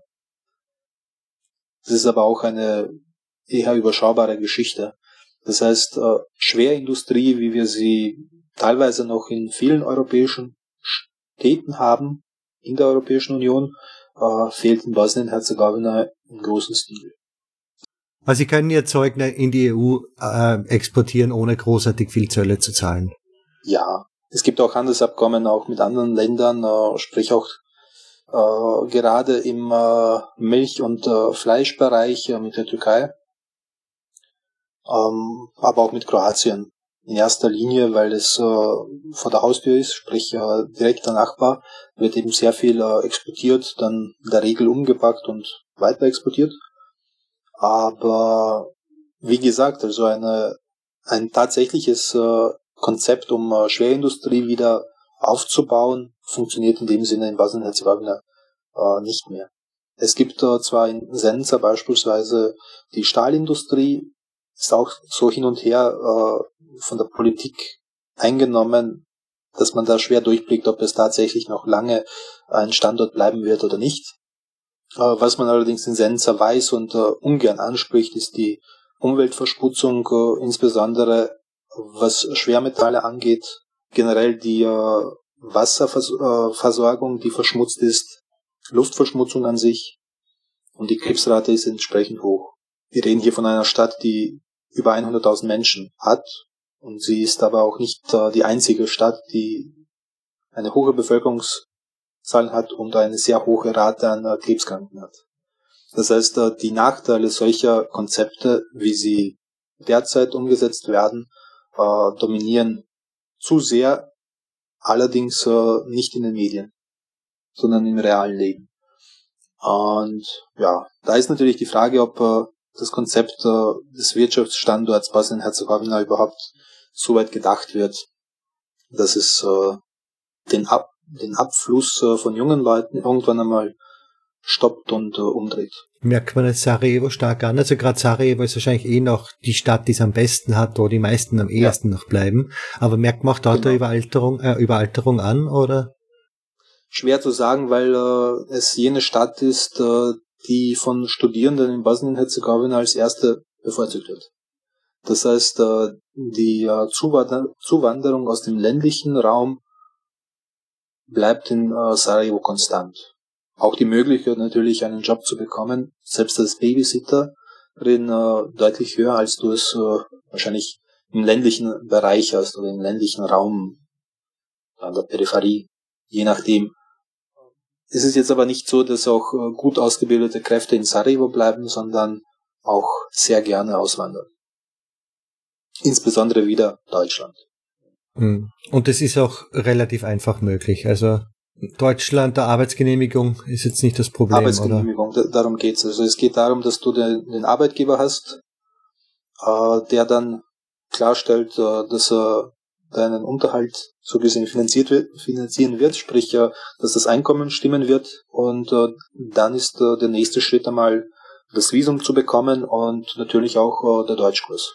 Da ist der Zusammenhalt aus der Diaspora wahrscheinlich groß und erster, erster Schritt, um in Deutschland einen Job zu kriegen, ist in Bosnien in Deutschland zu finden, oder? Du meinst äh, die Vermittlung von Jobs? Ja. Ja. Auch wenigstens mal die erste Annahme, dass da halt mal, dass halt mal 30 Leute auf dem Gemüseladen gemeldet sind, nur damit das ein Visum kriegt, so in der Art. Also das war, ich bin mir jetzt nicht sicher, ob ein Gemüseladen sich äh, Klar, realistischerweise 2200 ja. brutto erlauben wird können. Ja. Aber also es gibt ja natürlich auch andere okay. Betriebe. Mhm. Ja. Also die Jobvermittlung passiert natürlich über das Diaspora-Netzwerk in der Regel, weil sie ja natürlich auch entweder äh, direkte Verwandte sind oder äh, Freunde, Bekannte. Ja. Grundsätzlich ist das Netzwerk aber eh recht stark, oder? Also vor allem in den Dachländern natürlich, aber auch grundsätzlich so quer über Europa. Ja, natürlich. Ich meine, ähm, muss man auch verstehen, äh, die ersten Gastarbeiter nach dem Zweiten Weltkrieg in Österreich, in Deutschland, äh, im übrigen westlichen Europa, inklusive der Schweiz, die sind ja schon recht gut bis in die 90er etabliert gewesen mit äh, eigenen Vereinen. Ähm, zwar gab es natürlich äh, im Zuge äh, des Kriegsgeschehens in Ex-Jugoslawien auch eine Spaltung der jugoslawischen Diaspora. Aber selbst nach dieser Spaltung sind es Ethnien und Nationen gewesen, die äh, in diesen Aufnahmeländern immer noch über Vereinsstrukturen gehabt haben, vielleicht auch kleinere Betriebe gehabt haben, Leben in erster Linie, äh, später dann natürlich äh, in die Bauwirtschaft eingestiegen sind und da war die Möglichkeit natürlich gegeben, dass man aus dem eigenen Heimatland oder Herkunftsland Leute natürlich auch nachholt und ihnen die Jobs gibt. Also das äh, möchte ich äh, nicht abstreiten, dass es nicht äh, Praxis gewesen ist, auch in Österreich. Wahrscheinlich auch immer noch so ist. Dann natürlich noch Schweden, Dänemark, generell die skandinavischen Länder, ebenfalls ein äh, gern gesehenes Ziel für die äh, Abwanderungsbewegung auch aktuell. Noch höheres ja. Einkommen halt, ja. Ja, genau. Dafür halt noch weiter weg. Ja, aber dafür nimmt man auch in Kauf, dass man sich mindestens einmal ein halbes Jahr vorbereitet, um dorthin zu kommen. Von der Sprache her, von der äh, Administration her, mit Visum etc. Das dauert schon natürlich. Grundsätzlich ähm, haben wir jetzt gesagt, wir gehen auch noch ein bisschen in deine Spezialität ein. Und zwar bist du ja, jetzt ob ich jetzt richtig sage, Kommunikationswissenschaftler, nicht Medien, sondern Kommunikation, oder? Genau, also Kommunikationswissenschaft äh, ist äh, mein zweites Studium gewesen. Eigentlich heißt es ja Publizistik und Kommunikationswissenschaft, wobei Publizistik immer so eine Geschichte ist. Äh, da ist der Journalismus äh, wohl eher im Fokus. Äh, bei mir ist es tatsächlich äh, die Kommunikation gewesen, äh, entweder offline oder online, je nachdem. Ähm, aber in beiden Fällen gibt es Vor- und Nachteile natürlich. Und ein äh, Randthema, äh, ein Randthema, ein, ein Thema von sehr vielen Themen, äh, die mich äh, beschäftigt haben, ähm, ist äh, Migrationsforschung gewesen äh, gegen Ende des Studiums. Und zwar Medien und Migration in erster Linie. Und äh, ja, darüber haben wir uns ja auch eingangs oder vor ein paar Tagen erst äh, unterhalten. Ähm, das können wir jetzt gerne anschneiden. Genau. Und dabei habe ich mal zwischendurch die steile These aufgestellt, ähm, also die Frage, ob die moderne Kommunikation, ob die Internetlastigkeit negativen Einfluss auf die Integration von Migranten hat. Mhm. Weil du dich so einfach abkapseln kannst ja. und einfach das andere Land so mitnehmen kannst. Ja. Äh, dazu würde ich gerne ein äh, Konzept heranziehen, das ich dir zugesendet habe von äh, Hepetol. Äh, die haben die Gruppe hat sich äh, mit Medien und Migration beschäftigt und hat drei äh, Gruppierungen oder drei Kategorien von Migranten aufgestellt, äh, den herkunftsorientierten, den ethnoorientierten und den weltorientierten. Und da spielen natürlich auch äh, verschiedene Social Media Dienste, Apps eine wichtige Rolle inzwischen. Und ob es tatsächlich zu einer Abkopselung oder einer schlechten Integration kommt, das ist ein, ein wenig kompliziert. Äh, die Frage ist ja, was äh, wird als Integration gesehen und was wird als Integ äh, ähm, was wird als äh, positive Integration wahrgenommen oder gesehen. Dass wir uns vielleicht hier kurz vor Augen führen, was es da für Möglichkeiten gibt, ähm, insbesondere ob sich beispielsweise Menschen mit äh, bosnischem, serbischem, kroatischem Migrationshintergrund in Österreich gut eingelebt haben, geht es da primär darum, dass sie einen Job haben, dass sie Steuern zahlen und äh, konsumieren? Oder geht es da tatsächlich um eine aktive äh, Partizipation an der gesellschaftlichen Ordnung in Österreich, am gesellschaftlichen Leben? Ähm, ich würde sagen eher das zweite als das erste, weil das erste ist in der Regel sehr schnell bewerkstelligt. Einen Job findet man und dann hat man schon die Routine im Alltag. In der Früh geht man zur Arbeit, äh, am Nachmittag kommt man zurück, ist man mit der Familie zusammen, tut man essen. Ähm, fürs Essen muss man was zahlen im Geschäft und da wird die Steuer schon abgezogen auch. Und dann hat man das Produkt auch konsumiert. Das heißt, man tragt dazu bei und man trägt dazu bei, dass die Gesellschaft in Österreich äh, weiterentwickelt wird, äh, wenn es äh, um wirtschaftliche Faktoren geht. Ob sie jetzt aber im äh, politischen Sinn äh, weiterentwickelt wird, das ist dann natürlich eine andere Frage. Und hier finden sich äh, beispielsweise herkunfts- und ethnoorientierte Netzwerke, aber auch Communities, die, wie ich meine, nicht dazu beitragen, dass es äh, eine oder dass von einer positiven Integration gesprochen werden kann, da es nicht dazu führt, äh, dass Normen und Werte der Aufnahmegesellschaft angenommen werden, sondern lediglich äh, Teile der Normen und Teile der Werte, aber auch äh, verstärkt natürlich auch die alten Normen und Werte aus der Herkunftsgesellschaft oder aus dem Herkunftsland mit importiert werden. Und die werden dann natürlich auch beibehalten, wenn hier nicht von der aufnehmenden Gesellschaft eine aktive Strategie verfolgt wird, um die Leute, die dazugewandert sind, tatsächlich auch so weit einzubinden, dass sie auf die alten oder was heißt alten, auf jene Normen und Werte äh, weniger zurückgreifen, äh, die in den Herkunftsländern aktiv sind oder präsent sind.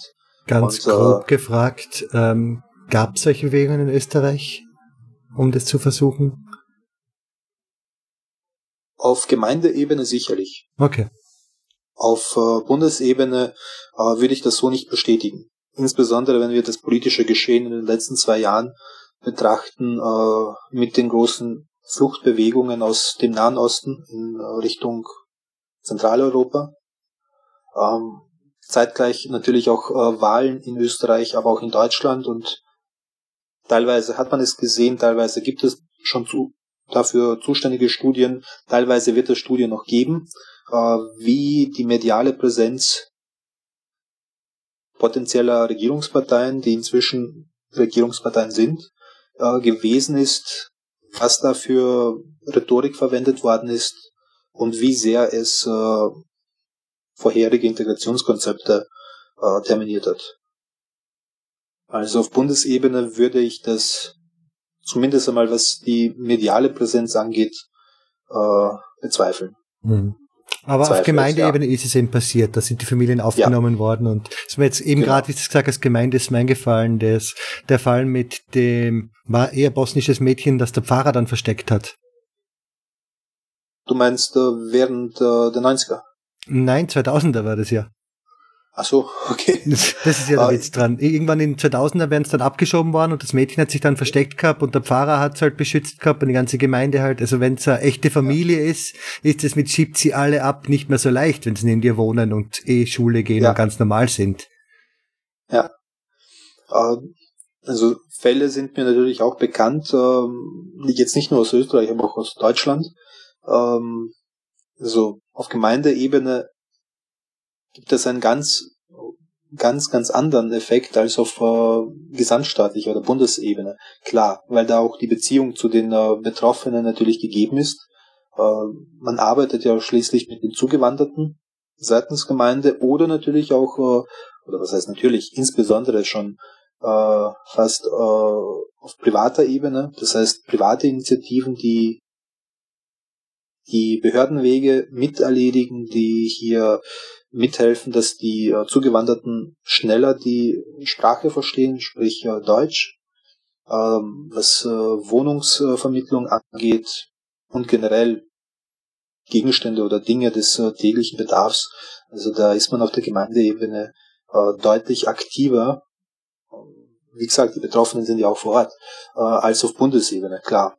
Aber mir fehlt dennoch eine nachhaltige Strategie auch aktuell, um äh, mit jenen jungen Leuten umzugehen oder umgehen zu können, dass sie äh, Vollmitglieder der Gesellschaft werden und nicht äh, äh, teils hier und teils dort, sprich teils äh, der Mehrheitsgesellschaft angehören, weil sie in der Schule sind, weil sie in Ausbildung sind, äh, als Lehrling oder eben fest im Job sitzen und sie diese Anforderungen von der Mehrheitsgesellschaft zumindest einmal in diesen Bereichen erfüllen müssen.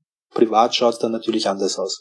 Das ist die Frage, ob es wahrscheinlich überhaupt ein nachhaltiges Konzept dahingehend geben kann. Ich meine ja, das ist aber auch äh, auf Kosten, naja, auf Kosten der sozialen Bindungen dieser Menschen äh, zu erreichen, indem sie beispielsweise weltorientierte werden, sprich Menschen, die vom Herkunfts orientierten Denken und vom ethno-orientierten Denken wegkommen, äh, damit sie weltorientiert sind, sprich äh, sie nehmen sich als Menschen wahr oder Europäer mit all den Vorteilen, aber auch Nachteilen, die äh, die europäische Identität mit sich bringt. Und dadurch werden sie erst in der Lage, sich äh, von den Routinen, die sie aus der Herkunftsgesellschaft haben, wegzukommen. Es gibt jetzt aber keine Zahlen irgendwie, oder? Also es, man kann nicht sagen, so und so viel Prozent fallen in diese Gruppe rein. Das ist schwierig zu sagen, weil äh, letztlich ist es natürlich auch eine persönliche Entscheidung. Ich spreche, ich spreche das jetzt einmal so an, äh, wie ich es erlebt habe. Das ist ein Prozess, den habe ich als Kind erlebt. Bewusst geworden ist es mir in den letzten drei Jahren, dass dieser Prozess überhaupt begonnen hat im Teenageralter dass ich mich immer mehr äh, oder immer weiter entfernt habe von vom äh, Denken, den äh, man wahrscheinlich in der Migrantengruppe hat, die eben äh, aus dem gleichen Land oder aus der gleichen Gesellschaft kommt. Und das passiert aufgrund dessen, dass man sich im Klaren wird, das, was diese Leute tun, widerspricht all dem, wo ich hin möchte und was ich tun möchte. Das heißt, da passieren Prozesse, die beispielsweise gegen die Norm oder gegen die Werte äh, der Gesellschaft in Österreich äh, verstößen. Und mit der Entscheidung, das nicht zu machen, äh, schlägt man ja natürlich eine andere Richtung ein und entfernt sich von diesen Leuten. Und erst dadurch ist äh, der Prozess so weit fortgeschritten, dass man irgendwann einmal später sagt, ähm, ich möchte als Mensch wahrgenommen werden, mir ist die Herkunft weniger relevant. Schließlich ist es irgendein Papier, auf dem steht, dass ich von irgendwo komme. Bedeutet aber nicht, dass ich äh, besser oder schlechter bin als andere Menschen. Ich möchte einfach meinen Weg gehen. War es in dem Fall für dich schon mal negativ, dass einer sagt, ja, jetzt bekenn dich halt dazu oder nicht, so Pseudo-Jugo, sowas in der Art. Also gibt es solche Reaktionen dann, oder? Ja, aber solche Reaktionen habe ich ja sowohl von Leuten äh, gehört, die beispielsweise sich als Jugo nennen, aber nicht, oder bezeichnen, aber nicht als Bosnier oder Kroate oder Serbe.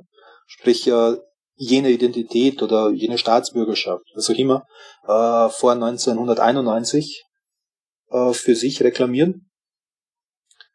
Habe ich aber auch von jenen erlebt, die sich als Bosnier bezeichnen und nicht äh, nicht wollen, dass beispielsweise ich äh, meinen äh, Nachnamen äh, in einer deutschen Schreibweise in Facebook äh, eintippe.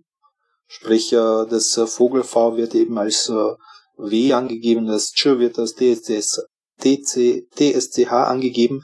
Also es gibt solche und solche natürlich. Und auf der, auf der österreichischen Seite gibt es natürlich auch jene, die sagen, ähm, du bist eben Jugo oder ein Bosnier oder was auch immer. Damit muss man aber irgendwann einmal klarkommen. Man, die Situation ist ja natürlich auch interessant, wenn jemand äh, sagt, du bist nicht äh, das, was du meinst, sein zu müssen oder sollen, sondern für mich bist du eben, weiß ich nicht, ein Balkanese. So allgemein jetzt formuliert, ohne jetzt äh, eine Nation hervorzuheben. Schön, okay, gut. Was soll ich denn jetzt Großartiges machen? Außer eventuell äh, mich tatsächlich umdrehen und weitergehen, mein, meinen Weg verfolgen. Passiert natürlich auch auf der anderen Seite, dass jemand einen Kurzschluss äh, erlebt und einfach einmal Gewalt spielen lässt, anstatt äh, Worte oder die Option, sich umzudrehen, umzugehen. Also es gibt natürlich, es gibt natürlich die Situation, dass man sowohl als auch äh, positive als auch negative ja, Reaktionen zeigen kann selber auch schon erlebt, dass es mir total unangenehm gewesen ist, wenn jemand äh, in einer kleineren als auch größeren Gruppe sagt, äh, du bist ein Jugo.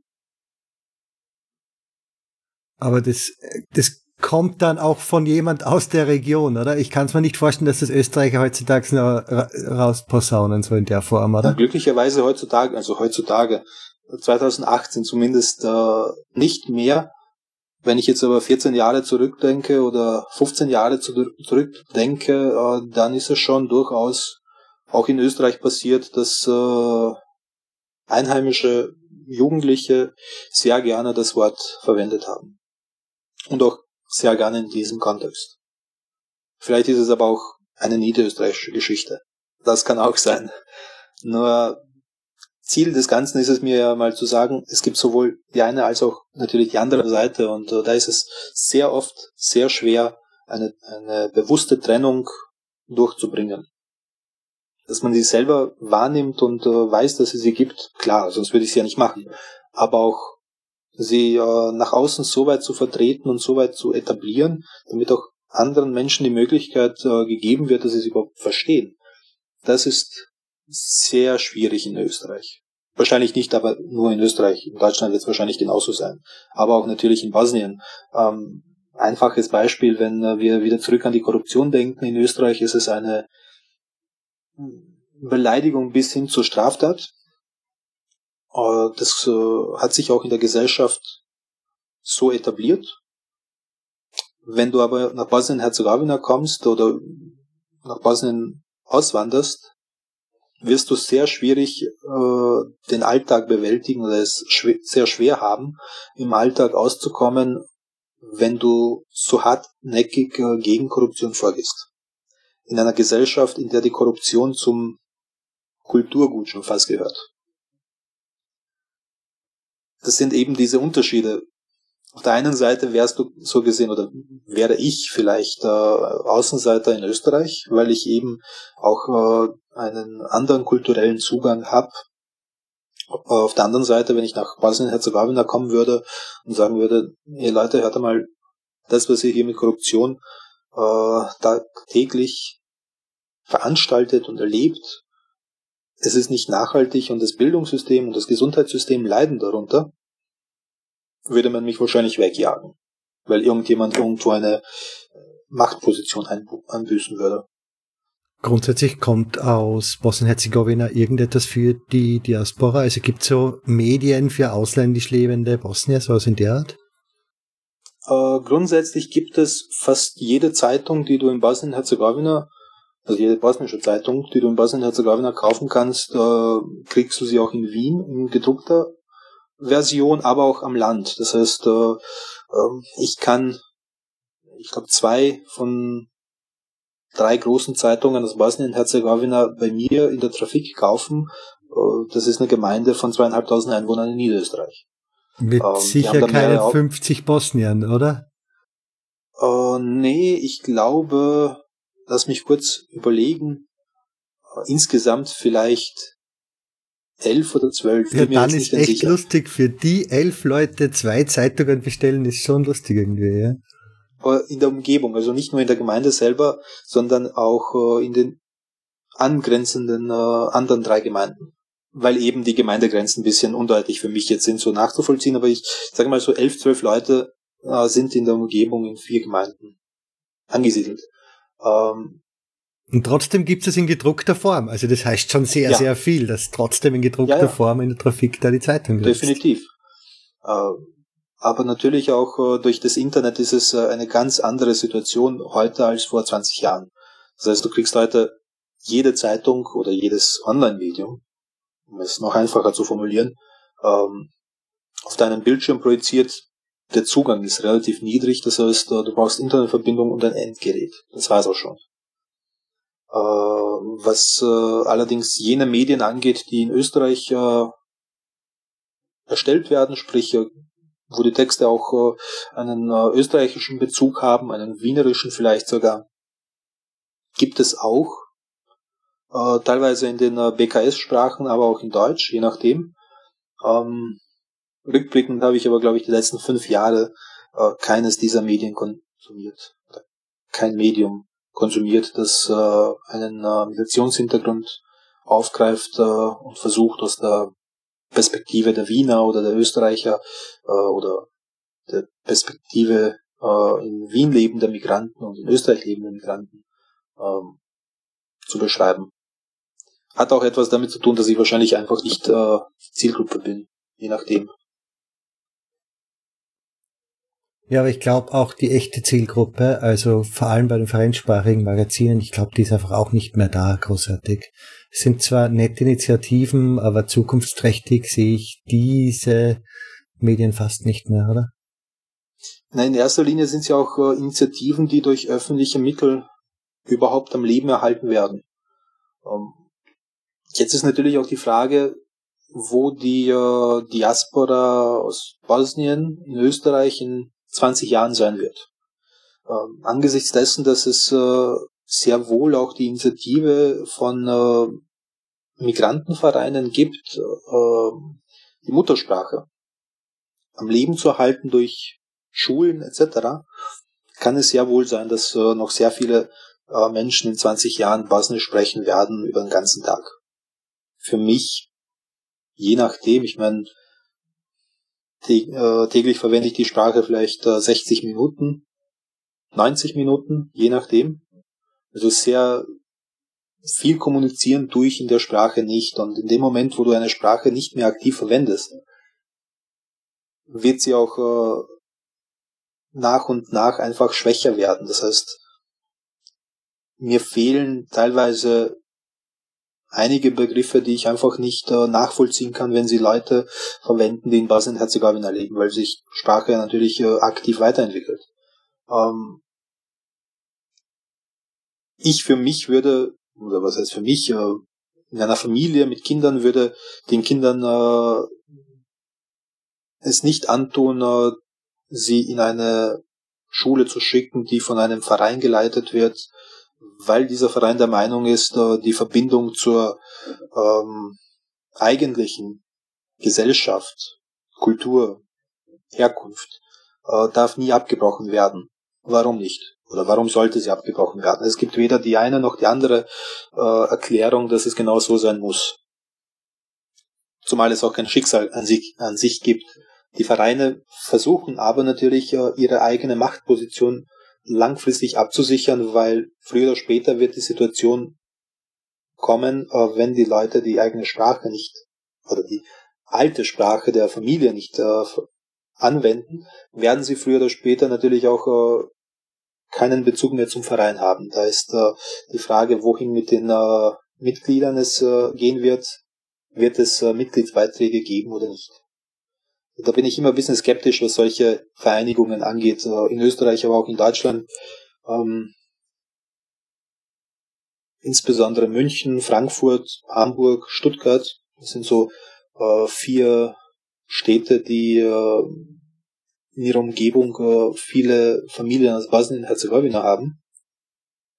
Und da ist natürlich die Frage, was wird mit den Vereinen passieren, wenn die Mitglieder verschwinden. Die wandern einfach irgendwo ab im Laufe der Zeit, sterben, je nachdem. Auf jeden Fall, ihre Zahl wird kleiner.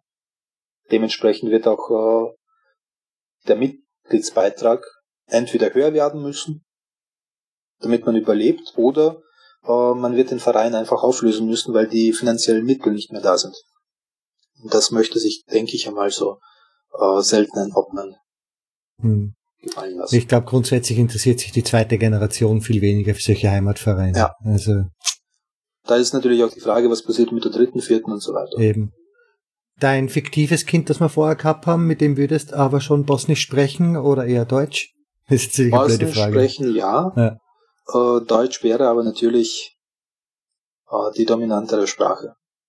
Ist ja auch irgendwie logisch. Ich meine, äh, der gesamte Alltag wäre vom Kindergarten über die Volksschule, neue Mittelschule, Gymnasium, was auch immer, äh, bis zur Matura oder auch weiter darüber hinaus, Studium, ähm, Deutsch zu bewerkstelligen. Aber allein schon wegen den Großeltern kannst du ihn einfach nicht bosnisch enthalten. Es wird, ja, es wird, genau. es wird dir leicht fallen, mit dem Kind kein Bosnisch zu sprechen. Das ist ja. Das denke ich auch, dass es so sehr, sehr einfach wäre, Deutsch, Deutsch zu sprechen. Bosnisch, ähm,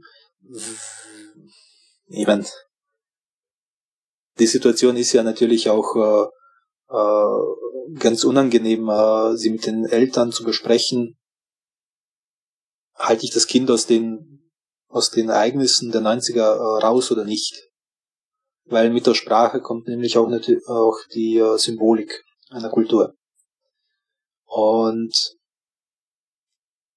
ich meine, ich habe in, in uh, Österreich es erlebt, seit es Facebook gibt, seit es Gruppen gibt, dass ich uh, in Gruppen eingeladen worden bin, beziehungsweise was heißt eingeladen? Normalerweise wirst du öffentlich eingeladen oder offiziell eingeladen ähm, und folgst dem aus freien Stücken oder eben nicht. Das heißt, die Wahl ist ja gegeben, äh, nimmst du die Einladung an oder nicht. Ich bin einfach hinzugefügt worden zu Facebook-Gruppen, in denen ich dann äh, letztlich feststellen habe müssen, äh, dass da meistens entweder ein bosnischer oder bosniakischer Hintergrund gewesen ist. Und äh,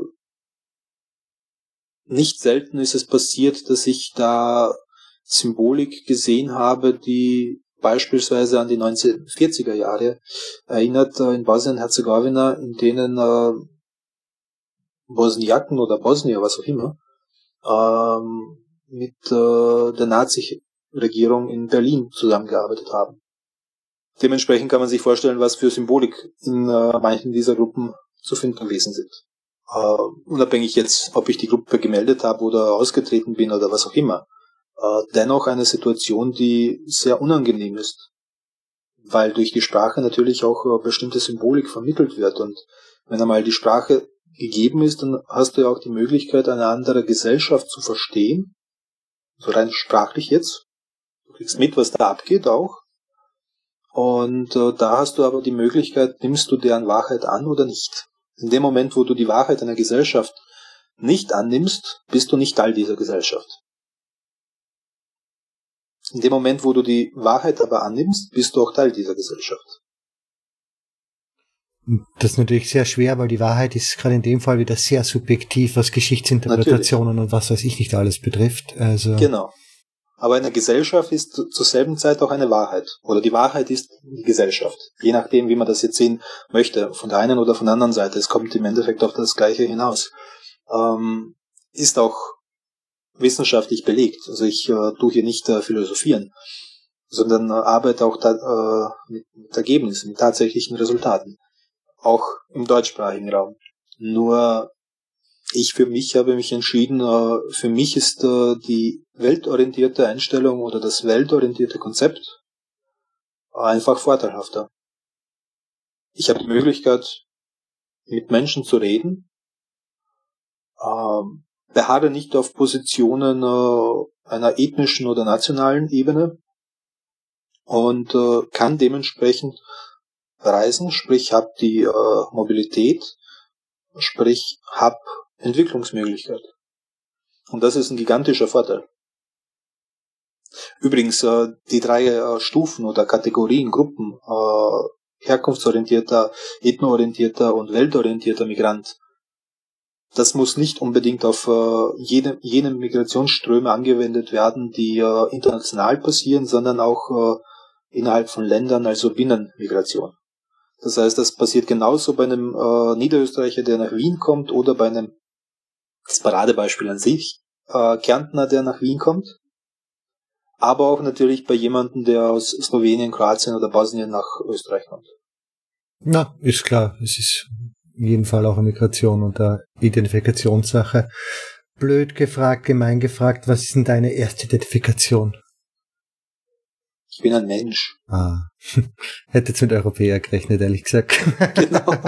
Na, Im Endeffekt ja, natürlich, klar. Ähm, ich bin mehr Europäer als Afrikaner oder Asiate oder Südamerikaner. Ähm, das sind natürlich auch Entwicklungsstufen. Aber ich möchte mich natürlich auch äh, nicht komplett von meinen Eltern ähm, und der Familie trennen. Sprich, mir ist sehr wohl bewusst, dass Leute, die auf äh, ethno- oder herkunftsorientierte äh, Wahrnehmung und Handlung äh, ihre eigene Identität aufbauen und äh, letztlich auch äh, aus diesen ableiten, einen ganz anderen Lebenszugang und Lebensstandard haben als ich. Das gehört dazu. Ich würde mich auch als Niederösterreicher nicht als Vorarlberger ausgeben. Wäre auch irgendwie gemein. Grundsätzlich als Österreicher an sich auch in Form von Identifikation oder wenn dann nur als Niederösterreicher? Wenn als Österreicher im äh, Sinne einer Staatsbürgerschaft, das funktioniert bei mir so ja nicht, nein.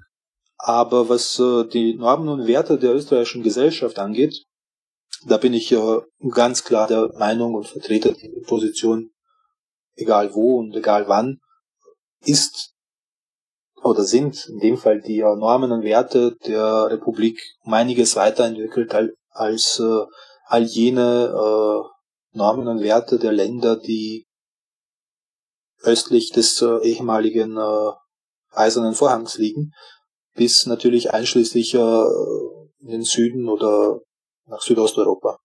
Das hat einfach etwas mit äh, der historischen Entwicklung zu tun letztlich entwickeln sich natürlich auch Länder unterschiedlich zueinander. Also je nachdem können sie sich äh, schneller oder langsamer als andere Länder entwickeln. Und ja, aufgrund der politischen Situation bis in die 90er gab es eine Teilung in Europa und das hat sehr wohl die Entwicklung der Gesellschaften beeinflusst. Ich möchte aber nicht sagen, dass äh, die österreichischen Normen und Werte äh, besser sind als sonst irgendwo auf der Welt. Es gibt sehr wohl besser entwickelte Gesellschaften und Länder als Österreich. Auf jeden Fall. Ja. Oder die österreichische Gesellschaft. Das kann sicher, Perfektion kann wahrscheinlich auch keiner für sich genau. in irgendeiner Form einklagen. Also das ist eh auch ganz klar eigentlich. Äh, grundsätzlich, du bist ja doch ein relativ politisch interessierter Mensch auch. Von dem her ja. müsstest du ja weh tun, dass du daran nicht wirklich teilnehmen kannst, oder? Jetzt im Na, Falle von Österreich. Ja, natürlich. Definitiv, klar. Ähm, das ist natürlich äh, ein Manko in dem gesamten Konzept, aber äh, es ist auch nur ein einziger Punkt. Das bedeutet nicht, dass ich eine politische Option oder ähm, ein, Konzept oder eine Idee äh, nicht unterstützen kann. Du darfst in ja, Parteien eintreten und so weiter, das ist natürlich alles, ja, ja. ja. Ich kann ja. auch natürlich dazu beitragen, äh, in der Meinungsbildung äh, aktiver da, dahinter zu sein, dass äh, bestimmte Leute natürlich oder bestimmte Gruppen äh, oder größere Gruppen, mehr Leute eine politische Meinung vertreten, eine politische Option wahrnehmen, je nachdem. Ich meine, das ist ja ähm, nicht äh, verboten in dem Sinne. Aber ich würde es persönlich auch äh, zumindest jetzt noch nicht für mich äh, reklamieren, dass ich das unbedingt machen möchte. Da, damit meine ich jetzt beruflich. Hm. Äh, und nimmst du an der bosnischen teil? Gibt es Auslandswahlrecht? Ich habe bisher einmal an einer bosnischen Wahl teilgenommen, das war 2014 der Fall. Äh, hat auch einen bestimmten Grund. Ich bin zu dem Zeitpunkt in Bosnien-Herzegowina gewesen und hab, habe mich äh, fast schon verantwortlich gefühlt, äh, meine Stimme abzugeben, weil ich eben vor Ort gewesen bin. Äh, wäre ich aber zu dem Zeitpunkt äh, irgendwo anders in Europa oder auf der Welt gewesen, sprich äh, als Tourist oder eben in Österreich, weil ich auch hier wohne, hätte ich den Weg zur bosnischen Botschaft nach Wien nicht gemacht, äh, hätte aber auch nicht äh, per Briefwahl abgestimmt. Hat auch einen konkreten Grund. Äh, dadurch, dass ich natürlich in Bosnien-Herzegowina nicht hauptsächlich wohne oder lebe, sondern im Jahr vielleicht einen ganzen Monat, eineinhalb, zusammengerechnet jetzt, in Bosnien verbringe, habe ich weder die Anforderungen noch die Bedürfnisse der lokalen Bevölkerung und möchte denen äh, auch nicht vorschreiben, in welche Richtung sie gehen möchten oder sollen. Da wäre ich natürlich sehr froh, wenn ich in Österreich äh, wählen könnte oder dürfte. Dem ist aber nicht der Fall. So gesehen, ja, habe ich bisher eine Möglichkeit wahrgenommen äh, und in Bosnien-Herzegowina meine Stimme abgegeben. Aber grundsätzlich kein großer Freund vom Auslandswahlrecht, wenn du nichts vom Ergebnis hast. Ja, ja. Hm. Ja, ist eine interessante Frage, weil ich habe jetzt immer gewählt, dass seit ich hier bin, also ich wähle trotzdem noch in Österreich normal mit, obwohl es mich nicht mehr betrifft. Und die Frage, ob das jetzt gut oder schlecht ist, ist natürlich interessant eigentlich, ja. Wie lange bist du schon weg? Ja, ich bin jetzt fast fünf Jahre weg und ich habe nicht vor, so schnell wieder zurückzukommen. Also. Ah, okay. Ich sage jetzt aber auch so, dass äh, die Situation innerhalb der Europäischen Union eine ganz andere ist als äh, Bosnien-Herzegowina, äh, ein Land, das äh, abgeschottet von der Europäischen Union ist. Ähm, dass ich jetzt, ja, dass ich jetzt in Bosnien-Herzegowina äh, meine Stimme abgebe gegen die äh, letztlich auch wieder Anforderungen und Bedürfnisse, die die Leute lokal haben, ja, das ist für mich ein wenig im Moment noch äh, unangenehm. Aber auch die Möglichkeit äh, abzustimmen ist äh, auch nicht so optim optimal gegeben, wie sie beispielsweise in deinem Fall ist, als Österreicher, der in Holland lebt und äh, kriegst automatisch zugeschickt. Ich muss nirgends ja, hingehen. Also genau. Äh, ich meine, die Briefwahl in Bosnien-Herzegowina ist ähnlich aufgebaut, keine Frage. Äh, was ich aber bisher so mitbekommen habe, hat es äh, meine Vorurteile gegenüber diesem System in Bosnien-Herzegowina bestätigt, dass äh, gerade bei der Briefwahl sehr viel äh, manipuliert wird oder manipuliert wird an sich, je nachdem. Und selbst die normale Urnenwahl ist schon ein wenig fragwürdig, weil erstens einmal ist es ein sehr kompliziertes Verfahren vor Ort in der Kabine verschiedene Einwürfe? Äh, naja, du hast dort zu wählen äh, Staatspräsidium, äh, dann auf Bundesebene das Parlament, auf Entitätsebene das Parlament und in der Regel sogar noch äh, kantonale Wahlen. Sie das machen heißt, alle gleichzeitig. Werden, ja. Geil. es ist ein wenig kompliziert, weil äh, in erster Linie wird sehr viel äh, Konfliktpotenzial durch die Medien transportiert im Wahlkampf von den einzelnen äh, Parteien, weil sie eben auf äh, ethnischer Ebene angesiedelt sind. Dann musst du aufpassen, wenn du auf irgendeiner, also ich habe es mir mal erklären lassen, 2014, wenn du auf einer Ebene eine andere Partei wählst als auf der äh, Ebene drunter oder drüber, kann es dazu führen, dass von oben nach unten die gesamte Wahl äh, oder der gesamte Stimmzettel äh, als ungültig erklärt wird. Dann brauche ich es ja gar nicht extra wählen, wenn ich nur das gleiche auswählen darf. Ja. okay. Aber das ist eben das äh, Problem in Bosnien oder die Herausforderung, das System zu checken. Und im Grunde genommen müsste ich es mir nur einmal durchlesen. Allerdings äh, ist meine momentane Ablehnung äh, gegenüber diesem System einfach zu dominant und sehr oft einfach auch schwierig, es Leuten verständlich zu erklären, die beispielsweise aus Bosnien-Herzegowina kommen oder in dem Land eben leben und von diesem System sowas von abhängig sind. Da ist es für mich angenehmer, den Konflikten aus dem Weg zu gehen und einfach mein Leben zu leben. Mich betrifft es im Endeffekt nicht, was äh, äh, in Bosnien-Herzegowina aktuell passiert.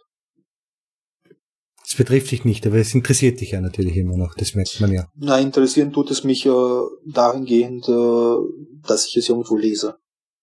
Aber ich meine, das klingt jetzt äh, vielleicht auch äh, untypisch für dich, wenn ich das sage. Mir ist sehr wohl klar, dass äh, mit meiner Einstellung und meiner Lebensphilosophie als jemand, der äh, gerne die Welt bereisen möchte, damit meine ich jetzt tatsächlich alle Kontinente, dass es äh, grundlegend äh, dem Konzept widerspricht, äh, das in Bosnien-Herzegowina praktiziert wird. Und mir ist sehr wohl klar, dass ich hier als Außenseiter schon fast wahrgenommen werde, als jemand, der die vielleicht auch eigene Wahrheit dieser, dieser Gesellschaft in Bosnien-Herzegowina äh, nicht äh, akzeptiert, sprich äh, sie gerne verändern möchte, allerdings fehlt einfach die kritische Masse. Da ist auch die Frage, ob dafür Ressourcen aufzuwenden sind, meinerseits oder nicht. Und ich habe für mich die Entscheidung getroffen, dass ich diese Ressourcen nicht aufwenden möchte, weil ich einfach derzeit andere äh, Prioritäten habe. Hast du irgendwann vor, nach Bosnien zu gehen, wirklich dauerhaft? Ich denke nicht, oder? Also die Überlegung in den nächsten fünf bis zehn Jahren, auch wenn sie sehr schwierig äh, zu Papier zu bringen ist, ähm, eher nein. Das ergibt sich aber aus der Situation heraus, äh, wenn ich da irgendein Unternehmen mal leiten soll, ja, warum nicht? Oder digitaler Nomade zum Beispiel, wenn du einen Job findest in Österreich, wo es egal ist, wo du bist und der Art, ja. Ja, genau. Ähm, es gibt ja auch äh, glücklicherweise, was äh, Österreich angeht, äh, eine starke Präsenz in Bosnien-Herzegowina mit sagen wir jetzt Hausnummer 200 Betrieben oder 200 verschiedenen äh, Unternehmen aus Österreich, die in Bosnien-Herzegowina eine Betriebsstätte haben oder was auch immer. Ähm, also da gibt es schon natürlich Optionen. Die Reiber ist wahrscheinlich auch brav unterwegs. es ist ja aber auch natürlich äh, äh, eine Voraussetzung, dass äh, das Einkommen stimmen muss. Also bosnisches äh, Lohnniveau oder Einkommensniveau ist schön und gut, für jemanden, der das äh, System in Bosnien äh, verinnerlicht hat und äh, nach diesem Konzept auch lebt. Widerspricht allerdings komplett den Erwartungen an das Leben äh, von jemandem, der in Österreich aufgewachsen ist. Ja, das sind die gigantischen Unterschiede jetzt. Äh, damit meine ich nicht den öffentlichen Verkehr in Sarajevo, sondern äh, mehr äh, in erster Linie die Wohnung, die Lebensmittel, die Lebensqualität, die Freizeit wie gehe ich damit um. Und in Bosnien gibt es eben auch äh, deutlich weniger Angebot in diese Richtung, als äh, ich es in Österreich habe. Also da, ja, da würde ich äh, dann natürlich gründlich überlegen, ob ich diesen Schritt äh, noch einmal gehen möchte oder nicht. Und grundsätzlich der Wechsel kommt für dich nicht in Frage, eben weil Immobilien und Nachteile, weil es vielleicht ja doch mal passen würde, so in der Art. Aber richtig, das Wechseln Wechsel auf die österreichische. Ach so, äh, ich meine, Immobilien kann man auch verkaufen, das ist jetzt keine Frage. Allerdings, äh, es gibt noch einen wichtigen Punkt äh, ähm, in der Lebensplanung in den nächsten drei Jahren und äh, ich möchte mir da jetzt ungern äh, einen Fehler erlauben und dann ins Bundesheer müssen. Ähm, also vor 35 würde ich es nicht machen. Ach Gott, Österreich. Ja, natürlich machst du es nicht vor 35. Nein, das ist klar. Ach ja. Es, es ist mir aber auch wichtig äh, anzumerken, es geht nicht darum, dass ich das, dass ich das äh, Bundesheer äh, mit 18 hast du schon durchdruckt, aber ablehne. wer will bitte mit über 30, mit 18-Jährigen ins Bundesheer gehen? Eben. Echt nicht. Das also. ist einfach ein unpassender Moment, wenn ich mir denke, mit 18 hast du natürlich ganz andere äh, Lebensvorstellungen und da sind auch äh, in der Regel auch Leute dabei, die gleichaltrig sind. Aber mit 32, was soll ich da jemanden, der 18 ist, erklären, äh, wie man läuft oder über was sollen wir da großartiges reden? Ich meine, sehr viele haben dann meistens auch mit äh, über 30 äh, Familie, Kind und so weiter und dann hast dann auf der anderen Seite einen 18-Jährigen, äh, mit dem du Übungen abhaltest. Und durch die Wälder marschierst und was auch immer.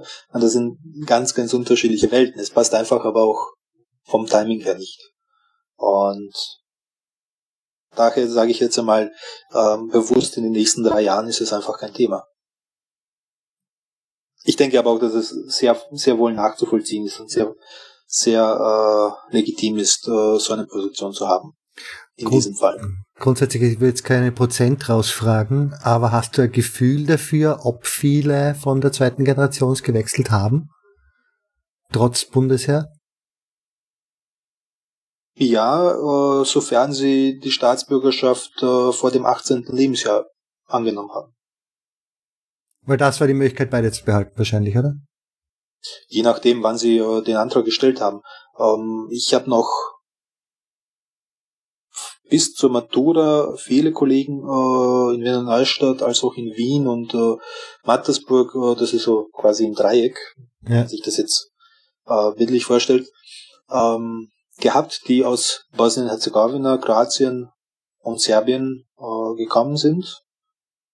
Im Laufe äh, ihres äh, jungen Lebens, sprich in erster Linie mit der Familie in den 90ern irgendwann einmal dazu gewandert sind. Und äh, viele von ihnen haben die österreichische Staatsbürgerschaft, aber auch nur die österreichische. Einige sind natürlich auch äh, in Österreich geboren worden, demnach war es noch einfacher. Äh, und diese sind dann äh, ins Bundesheer gegangen. Also für sie ist es deutlich einfacher gewesen, weil es ja auch Gleichaltrige gewesen sind. Äh, dann sind wir jetzt wieder bei dem Thema, hätte ich die Staatsbürgerschaft mit 20 gehabt, wäre es ja auch nicht so problematisch gewesen. Allerdings äh, hätte ich sie wahrscheinlich nach dem Bachelor, also das Bundesheer hätte ich nach dem Bachelor wahrscheinlich machen müssen.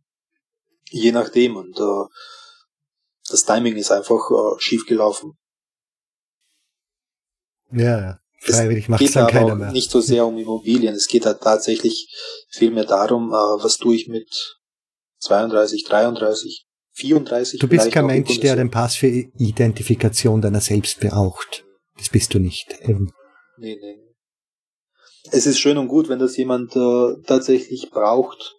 Früher oder später hoffe ich einmal, dass äh, jeder Mensch äh, die Erfahrung macht und sich bewusst wird, dass das Papier schön und gut ist, es ist auch geduldig. Das war es auch schon. Es äh, sollte nicht so sehr das äh, Leben eines Menschen prägen. Es gibt so viele schönere Dinge im Leben und so viele schöne Erfahrungen. Man muss nicht unbedingt auf dieser Erfahrung sitzen bleiben. Als Abschluss nochmal ein ganz ein großes Fass. ähm, würdest du sagen, dass die Integration der Jugoslawen, also wirklich der sowohl der bosnischen Flüchtlinge als auch der Gastarbeiterkinder in irgendeiner Form gelückt ist in Österreich, dass es gut gegangen ist oder dass das eher zufällig gut gegangen ist. Weil System war ja keines dahinter. Trotzdem wirkt es eher nach einer erfolgreich integrierten Gruppe, so blöd das klingt. Stimmt das oder habe ich es falsch? Das ist äh, auch wiederum schwer zu sagen für mich. Auch ein komplexes Thema. Ich meine, wenn ich komplex sage, äh, dann meine ich damit, dahinter gibt es so viele Informationen, die es zu berücksichtigen gibt, äh, damit wir überhaupt zu einem gemeinsamen Ergebnis kommen, äh, wo wir sagen können, positiv ist es gewesen oder eben, nein, es ist eben negativ gewesen, je nachdem. Ähm, wird wahrscheinlich auch sehr schwierig sein, eine allgemeingültige Formel dafür aufzustellen, wie eben Integration positiv oder glücklich äh, vonstatten geht oder eben negativ oder unglücklich. Ohne jetzt äh, wieder die Frage aufzurollen, was ist im Endeffekt der Integration? Geht es da um Job, Steuern und Konsum oder eben um die aktive Teilhabe in der Gesellschaft? Ist es, äh, ist es das, äh, wenn man jemanden in ein politisches Amt hieft, äh, weil diese Person die Sprache, also bestimmte Schlüsselbegriffe verwendet, um die herkunfts- und ethnoorientierten Anforderungen und Bedürfnisse zu befriedigen. Ähm, jetzt, äh, jetzt bist du auf dem Quotenserben, so in der Art, oder Quotenbosnier halt, der nur deswegen gewählt wird. Das ist ja, glaube ich, auch nicht, nicht der Fall. Nicht gewählt, äh, also nicht wegen der Quote. Ähm, ich, äh, ich halte von den Quoten wenig, ähm, weil sie erstens einmal durch die Nennung überhaupt bewusst werden. Davor gäbe es sie so gesehen nicht. Ich meine jetzt konkret, man möchte einfach entgangene Stimmen auffangen. Dazu bemächtigt man sich beispielsweise einer Gruppe, die vorher nicht so sehr im äh, politischen Fokus gestanden ist und gibt äh, einem beispielsweise oder einer beispielsweise die Möglichkeit, ein politisches Amt zu begleiten und generiert dadurch Stimmen, die notwendig sind, um Prozentpunkte zu erhalten. Die Frage ist natürlich, äh, geht das System in Österreich davon aus, dass es super ist, wenn jemand einer Gruppe sagt, ihr seid so super, wie ihr seid, ihr müsst euch nicht verändern, ihr müsst nur mich wählen und ich passe schon auf euch auf? Damit sind wir wieder bei den alten Routinen und äh, Alltagspraktiken aus der Herkunftsgesellschaft und im Herkunfts Herkunftsland. Damit sind wir auch wieder bei dem Problem mit Parallelgesellschaften. Ich meine, dass es solche Routinen nicht braucht in einer aktiven Teilhabe oder überhaupt in einer Gesellschaft, in der Menschen mit Migrationshintergrund äh, aktiv teilnehmen. Es hindert sogar mehr oder weniger. Auf der anderen Seite braucht es aber auch von der aufnehmenden Gesellschaft sehr wohl die Bereitschaft, Zeit zu investieren, sprich Ressourcen zu investieren, damit die zugewanderten Menschen sich äh, in den Alltag einleben. Und das braucht einfach Zeit. Kenne ich auch von mir, von meiner Familie, von meinem Bekanntenkreis und so weiter, ähm, von Menschen, die ich im Laufe des Lebens kennengelernt habe und äh, merken konnte, wie weit sie schon sind. Es braucht einfach Zeit. Und Willen natürlich auch. Aber primär Zeit. Ähm, letztlich würde ich sagen, es ist weder eine positive noch, noch eine negative Integration, wenn man die Gruppe als einzelne eine Gruppe äh, betrachtet oder definiert. Im Vergleich zu anderen Gruppen, ja. Das definitiv. Wobei man wahrscheinlich dazu sagen muss, dass die slawische Integration sowieso einen Grundstartvorteil schon in Österreich hat, weil gerade an die sind wir gewohnt. Die kennen wir. Ja. Aber auch nicht nur deswegen. Ich meine, betrachten wir mal äh, die Länder, die Österreich-Ungarn früher gehabt hat. Jetzt meine ich äh, die gesamte Donaumonarchie. Da hat das Wiener Konzept, sprich äh, das äh, Konzept der Hauptstadt, wo die Regierung gesessen ist, sehr wohl einen Teil dazu beigetragen, weil vor 100, vor 200 und wie vielen auch immer Jahren äh, jene Strukturen bereitgestellt worden sind in diesen Ländern, auch äh, Slowenien, Kroatien, Ungarn und so weiter. Und das hat sich äh, bis zur Gegenwart immer noch äh, in einer gewissen Art und Weise erhalten. Und da ist es auch sehr viel einfacher, mit jemandem auf dieser Ebene zu reden oder ja, auf dieser Ebene zu reden, damit man zu einem Ergebnis kommt, als jemanden, der erst dieses gesamte Konzept verstehen muss. Oder die Struktur dahinter. Ähm, wenn ich sagen würde, ob äh, der Bosnier sich besser integriert hat als der Kroate oder der Slowene, nein, hat er nicht. Hat auch einen kompletten Grund. Die äh, Staatsstruktur von Bosnien-Herzegowina hat äh, Österreich, äh, also in, innerhalb dieser Struktur hat Österreich 40 Jahre Anteil. Und in diesen 40 Jahren ist äh, sehr viel gemacht worden. Allerdings kann man das nicht aufwiegen mit 200 oder 300 Jahren Slowenien oder Kroatien. Funktioniert nun mal nicht. Das muss man auch berücksichtigen. Ist auch legitim. Deswegen braucht es auch Zeit. Und ein Slowene wird sich in Österreich leichter zurechtfinden, weil er ähnliche Strukturen auch in Slowenien gehabt hat, wie es sie in Österreich gibt, als jemand aus Bosnien-Herzegowina oder Serbien oder Kosovo, Mazedonien, Albanien und so weiter. Das soll aber auch nicht heißen, dass äh, diese Menschen nicht einen äh, sehr schnellen Prozess durchlaufen können. Gibt's äh, ebenfalls. Natürlich, also äh, man kann wir reden jetzt sowieso immer von Vorteilen ist übertrieben, aber von statistischen Mengen so in der Art und nicht von echten Personen. Es gibt immer den einen, der innerhalb von eineinhalb Jahren äh, Deutsch lernt, wo jeder andere sich den Kopf fasst, das ist unmöglich, was der Typ macht. Klar. Hm. Ja, kenne ich gut. Also definitiv, da bin ich äh, deiner Meinung und kann das auch, äh, äh, wenn ich jetzt äh, zurückblicke, und nachdenke, auch mit Beispielen sicherlich untermauern. Aber im Endeffekt müssen wir einfach akzeptieren, dass sich nicht alle Gesellschaften gleich schnell oder gleich langsam in der gleichen Geschwindigkeit entwickeln und äh, da braucht es einfach Rücksicht. Vorher gesagt letzte, aber wir haben es ja eh vorher schon mal zwecks Bosnien, was ja auf der lang, auf dem langen Weg Richtung EU ist, so schnell ist es nicht zu sehen, aber siehst du es am langen Weg irgendwann kommen, dass sie wenigstens auf ein Level von Bulgarien vor zehn Jahren, weil sagen wir, das ist die unterste Hürde. Bulgarien vor zehn Jahren ist aktuell die unterste Hürde. Nun, äh, einige Kollegen und Kolleginnen, die beispielsweise Bosnien-Herzegowina, äh, Bosnien-Herzegowinas Weg äh, in die Europäische Union begleiten. Damit meine ich aktiv auch an Projekten mitwirken und äh, Lobbying betreiben und so weiter. Mh, hm, werden es mir wahrscheinlich übel nehmen, aber, und das hat auch einen konkreten Grund, weil deren Hauptargument äh, ähm, in diesem Fall äh, darin liegt, dass äh, Bosnien-Herzegowina jene Standards erfüllen sollte, wie sie die Länder davor schon erfüllt haben. Und das funktioniert nun einmal nicht, weil sich äh, die Situation von Tag zu Tag ändert. Entweder wird es äh, ein niedrigerer Standard oder noch höherer Standard, aber es sollte auch nicht äh, permanent der gleiche sein, weil die Ausgangssituation ja auch nie gleich ist. Ähm, ich möchte es allerdings mit äh, einem Zitat von Norbert Elias erklären, ähm, deutscher Soziologe, Sozialwissenschaftler. Ähm, der hat das mit dem menschlichen, menschlichen Körper recht gut äh, versucht zu erklären. Und zwar haben, haben wir ja die Situation beim menschlichen Körper, dass der Körper altert. Das heißt, das eigene Herz schlägt weiter, aber man atmet, man verdaut, die eigenen Zellen wachsen nach und sterben ab. Sprich, eine Veränderung äh, in, ist äh, zeitlich auch räumlich nicht äh, wegzudenken. Das heißt, die ist äh, unausweichlich. Dementsprechend werden die Standards adoptiert, optimiert, sie verändern sich und Bosnien-Herzegowina wird diese Standards zu dem Zeitpunkt erfüllen müssen, wenn der Antrag gestellt wird. Und äh, die Europäische Union hat äh, über 1500 Punkte aufgezählt,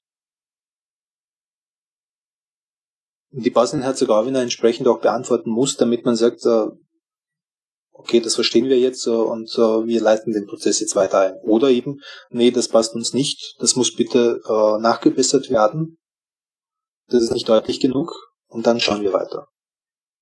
Von daher, ich hoffe mal, dass Bosnien-Herzegowina wie Serbien auch, aber auch Montenegro, Kosovo Albanien, Mazedonien in den nächsten 50 Jahren EU-Mitglied werden. Mich stört es aber auch, wenn sie es nicht werden, weil in dem Fall, wenn sie es nicht werden, gibt es dafür konkrete Gründe, warum es nicht möglich gewesen ist. Ja, aktuell wirkt es ja so, was du meinst, dass auch der Wille fehlt. Es wirkt nicht so, als ob die Politik dort diese 1500 Punkte jetzt umsetzen will, so schnell wie möglich. Ähm, die müssen ja auch nicht alle auf einmal umgesetzt werden. Natürlich also nicht. Ist ein Etappensieg, klar. Nur ich bin auch kein Freund von dem, dass äh, der Grund für die aktuelle Lage Bosnien-Herzegowinas allein im Krieg der 1990er Jahre äh, gesucht wird. Weil die Bedingung für den Krieg überhaupt war ein Systemwechsel, der Jahre zuvor passiert ist. Und es hat, wenn man sich ein wenig äh, intensiver mit äh, den damaligen Prozessen beschäftigt, in Ex-Jugoslawien jetzt allgemein, sprich äh, auch in Slowenien, Kroatien und Serbien, dann wird sehr wohl klar, dass auch selbst in Bosnien-Herzegowina die Bereitschaft äh, gefehlt hat, einen Kompromiss der drei Regierungsparteien einzugehen. Das heißt, äh, es waren drei Parteien in Bosnien-Herzegowina 1990, in den 1990er Jahren, die die Macht inne gehabt haben, weil das System schon damals komplex gewesen ist. Und äh, keine von denen wollte auf einen bestimmten Machtfaktor, Wirtschaft, was auch immer, verzichten. Und dadurch, dass sie sich nicht einig werden konnten, haben sie das äh, wahrscheinlich ungünstigste Mittel überhaupt gewählt. Und das war eben äh, die Waffe, sprich der Krieg. Und wie gesagt, also ich äh, sehe den Krieg nicht als äh, Grund für den aktuellen äh, Zustand Bosnien-Herzegowinas. Die Bereitschaft hat schon davor gefehlt. Und äh, die gleichen Parteien wie vor dem Krieg herrschen im Moment in Bosnien-Herzegowina. Meist sogar äh, die Söhne und die Töchter von den äh, Politikern aus den 90ern. Von daher denke ich mal nicht, dass äh, man sehr gerne den Willen äh, zeigen wird, man den Willen zeigen sowieso, damit man irgendwelche Verträge unterzeichnet oder in erster Linie Memoranden. Äh, aber dass der Reformwille gegeben ist, tatsächlich soweit die eigene Machtposition zu beschneiden, ähm, damit es dem Volk besser geht, eher nicht. Siehst du eine Chance, dass nochmal ein Bürgerkrieg ausartet? Diese Zerstrittenheit, die sie geteilt hat? Dadurch, dass die äh, wirtschaftlichen Ressourcen verteilt sind, weil in den 90ern waren sie es eben nicht, mhm. nein. Okay. Also das ist technisch unter, unterbunden einfach. ja, technisch natürlich auch durch den äh, Friedensvertrag von Dayton äh, 95, äh, durch die Präsenz der europäischen äh, Stabilisierungskräfte vor Ort äh, und natürlich auch äh, Kroatien ist EU-Mitglied und NATO-Mitglied. Ja, da wenn natürlich ohne kroatischen, also ohne dass die Nachbarn, also wirklich ein echt interner Bürgerkrieg, aber das kann ja, das in dem Fall eh nicht schwierig, geben. weil ja. das ist schwierig, weil äh, äh, ein Bürgerkrieg äh, würde in dem Fall bedeuten, dass sich äh, drei ethnische Lager bekriegen, aktiv, und äh, das kroatische ethnische, also das ethnische Lager der Kroaten oder das kroatische ethnische Lager ähm, hängt an Zagreb. Und es gibt auch vor jeder Wahl eine Abstimmung mit äh, Zagreb, interne, parteipolitische, klar. Aber die Abhängigkeit ist natürlich gegeben. Und das gleiche gilt äh, auf der anderen Seite mit Belgrad. Und äh, die Bosniaken liebäugeln zwar mit äh, Ankara, aber es ist äh, zu sehr auf äh, lokaler Ebene. Das heißt, zwei von drei äh, ethnischen Lagern äh, würden vorher wahrscheinlich eine Zustimmung abholen, beziehungsweise müssten sie abholen und äh, mit großer Wahrscheinlichkeit würde Zagreb sagen nein. Dementsprechend macht auch ein äh, Bürgerkrieg keinen Sinn. Es ist aber in der Politik äh, ein gern gewähltes Beispiel und Druckmittel. Aha, okay, das könnte jetzt ausarten, wenn ihr nicht ja, dagegen... Ja, das könnte, okay. es ist ein Konjunktiv. Aber unwahrscheinlich, dass es passieren wird. Wobei Bürgerkrieg äh, selbst äh, wenn sich die Bevölkerung gegen die Regierung stellen würde, äh, müsste sie auch von irgendjemandem angeführt werden. Das wäre in dem Fall wahrscheinlich eine Oppositionspartei oder Oppositionsparteien. Ist aber auch die Frage, ob es tatsächlich zu einem Bürgerkrieg kommen würde. Die äh, letzten zwei großen Demonstrationen, wobei eine Demonstration äh, richtig schief gegangen ist für die äh, politischen Parteien von damals aufgrund des Aufstands und äh, weil auch Gebäude gebrannt haben, hat gezeigt, dass äh, weder Polizei noch äh, Militär sich äh, für die Regierung entscheiden würden. Die werden nicht, mit großer Wahrscheinlichkeit werden es nicht schießen. Dementsprechend wäre die äh, Option eines Bürgerkriegs wahrscheinlich überhaupt nicht gegeben. Es würde wahrscheinlich sogar recht schnell über die Bühne gehen, je nachdem. Würdest du sagen, haben sich die Ethnik grundsätzlich vergeben? Nein, oder? Das Gefühl hat man auch nicht. Vergessen sowieso das ist, nicht, das ist eh klar, aber echtes Vergeben in einer Form? Naja, die Frage ist ja natürlich, was Vergebung in dem Fall bedeuten tut äh, für die Gesamtbevölkerung, da wahrscheinlich nicht, weil die allgemeine Meinung einfach auch durch die Medien mitbestimmt wird. Äh, weil sie eben, also weil die Medien eben entweder kritisch oder in der Regel ähm, nicht kritisch genug äh, äh, die Botschaften aus politischen Parteien, aber auch von politischen Akteuren weitergeben. Meistens sogar eins zu eins.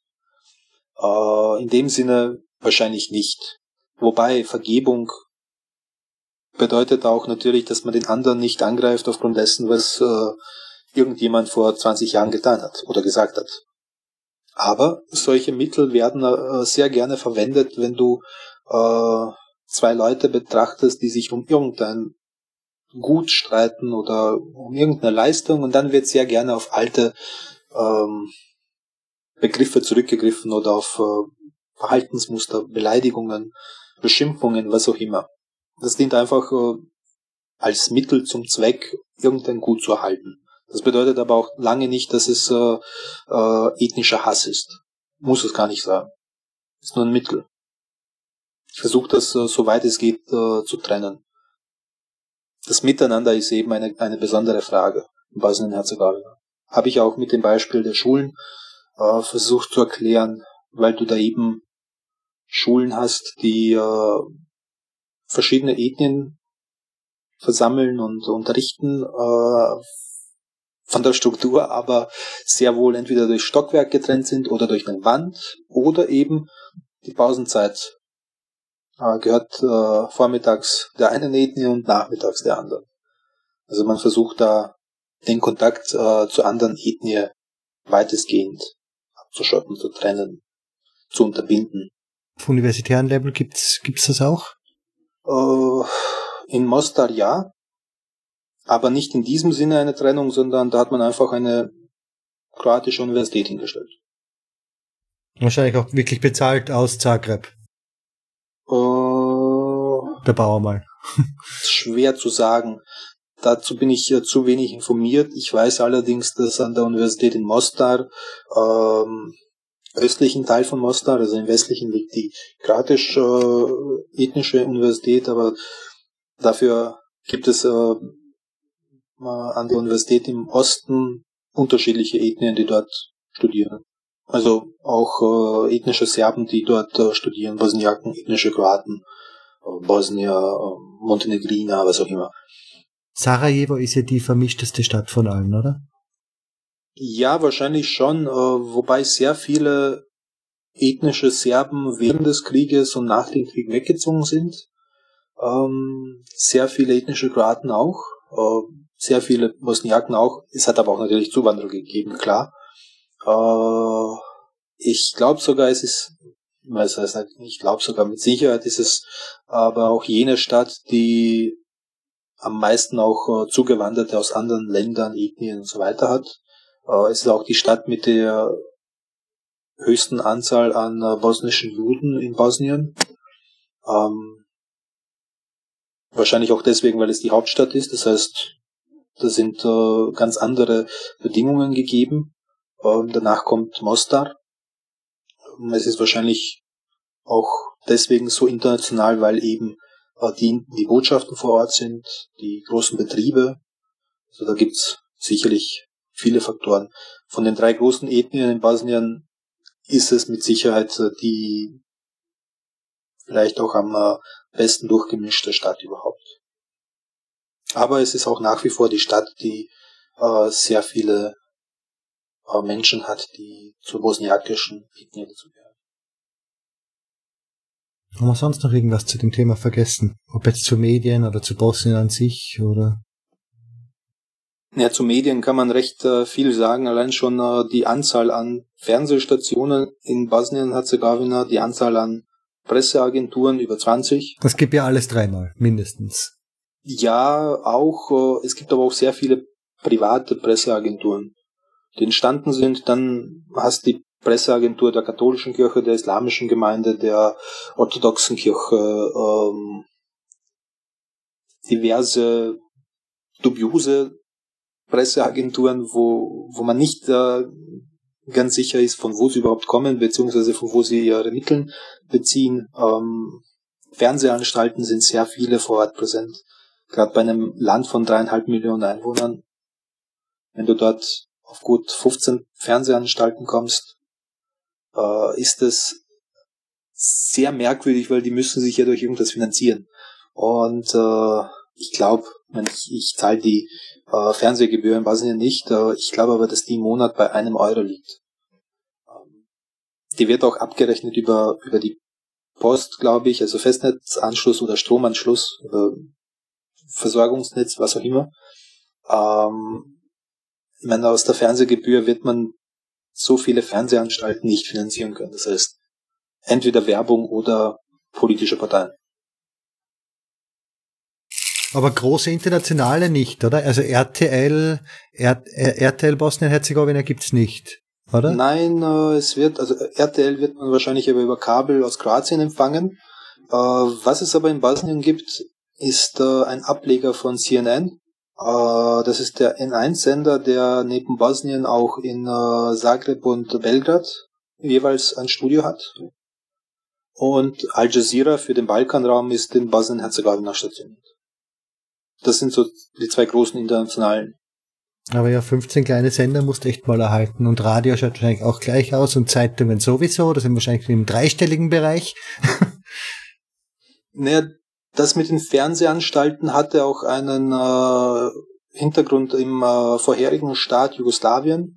In Bosnien-Herzegowina hat fast jede größere Gemeinde einen Fernsehsender gehabt. Echt? Cool. Und jede größere Gemeinde, meine ich meine jetzt Stadtgemeinde, äh, das bedeutet äh, wahrscheinlich 40.000 äh, Einwohner aufwärts.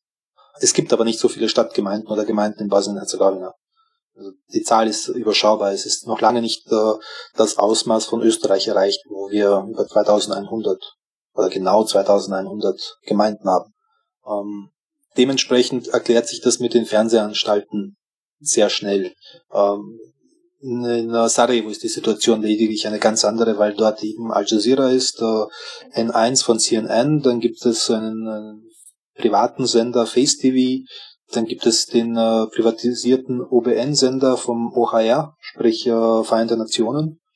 Äh, der ist jetzt in privater Hand. Dann Pink TV, das sind alles private Anstalten. Wir sind jetzt bei fünf. Die senden aber fast schon rund um die Uhr. Ami-Sitcoms oder was läuft drauf? Oh, das könnte ich dir sogar, also amerikanische nicht, wenn, dann sind es türkische oder ah ja, spanische die, oder argentinische. Ja. ja, aber also amerikanische eher selten, wobei ich das nicht ausschließen möchte. Nur, die haben auch ein äh, normales Fernsehprogramm, äh, das in Bosnien produziert wird mit, äh, mit äh, Österreich sucht äh, einen Superstar oder Deutschland sucht einen Superstar, was du im deutschen Fernsehen hast, hast genau das gleiche, nur eben mit Bosniern oder Bosnierinnen in Bosnien. Äh, die Millionenshow gibt's nicht. Aber sonst hast du das gesamte Unterhaltungsprogramm fast schon mit äh, allen Vor- und Nachteilen, sprich auch Big Brother. Äh, nur heißt es auch anders. Also wird dann wahrscheinlich in Mazedonien oder in Serbien oder irgendwo an der Adriaküste finanziert und äh, realisiert. Also du hast das, was du im deutschsprachigen Fernsehen siehst oder bisher gesehen hast, äh, auch in Bosnien-Herzegowina. Aber auch in, in Serbien und in Kroatien auch. Also dort ist es ähnlich. Von den Printmedien, ja, ich glaube, es gibt vier, fünf große Tageszeitungen, wobei Tageszeitung bedeutet, dass eine Tagesauflage von 20.000 bis 30.000 Stück gegeben ist. Also es sind keine Hunderttausende oder hundert Millionen, ah, hundert Millionen, entschuldige bitte, oder Millionen Auflagen. Ähm, davon ist man in dem Land weit entfernt.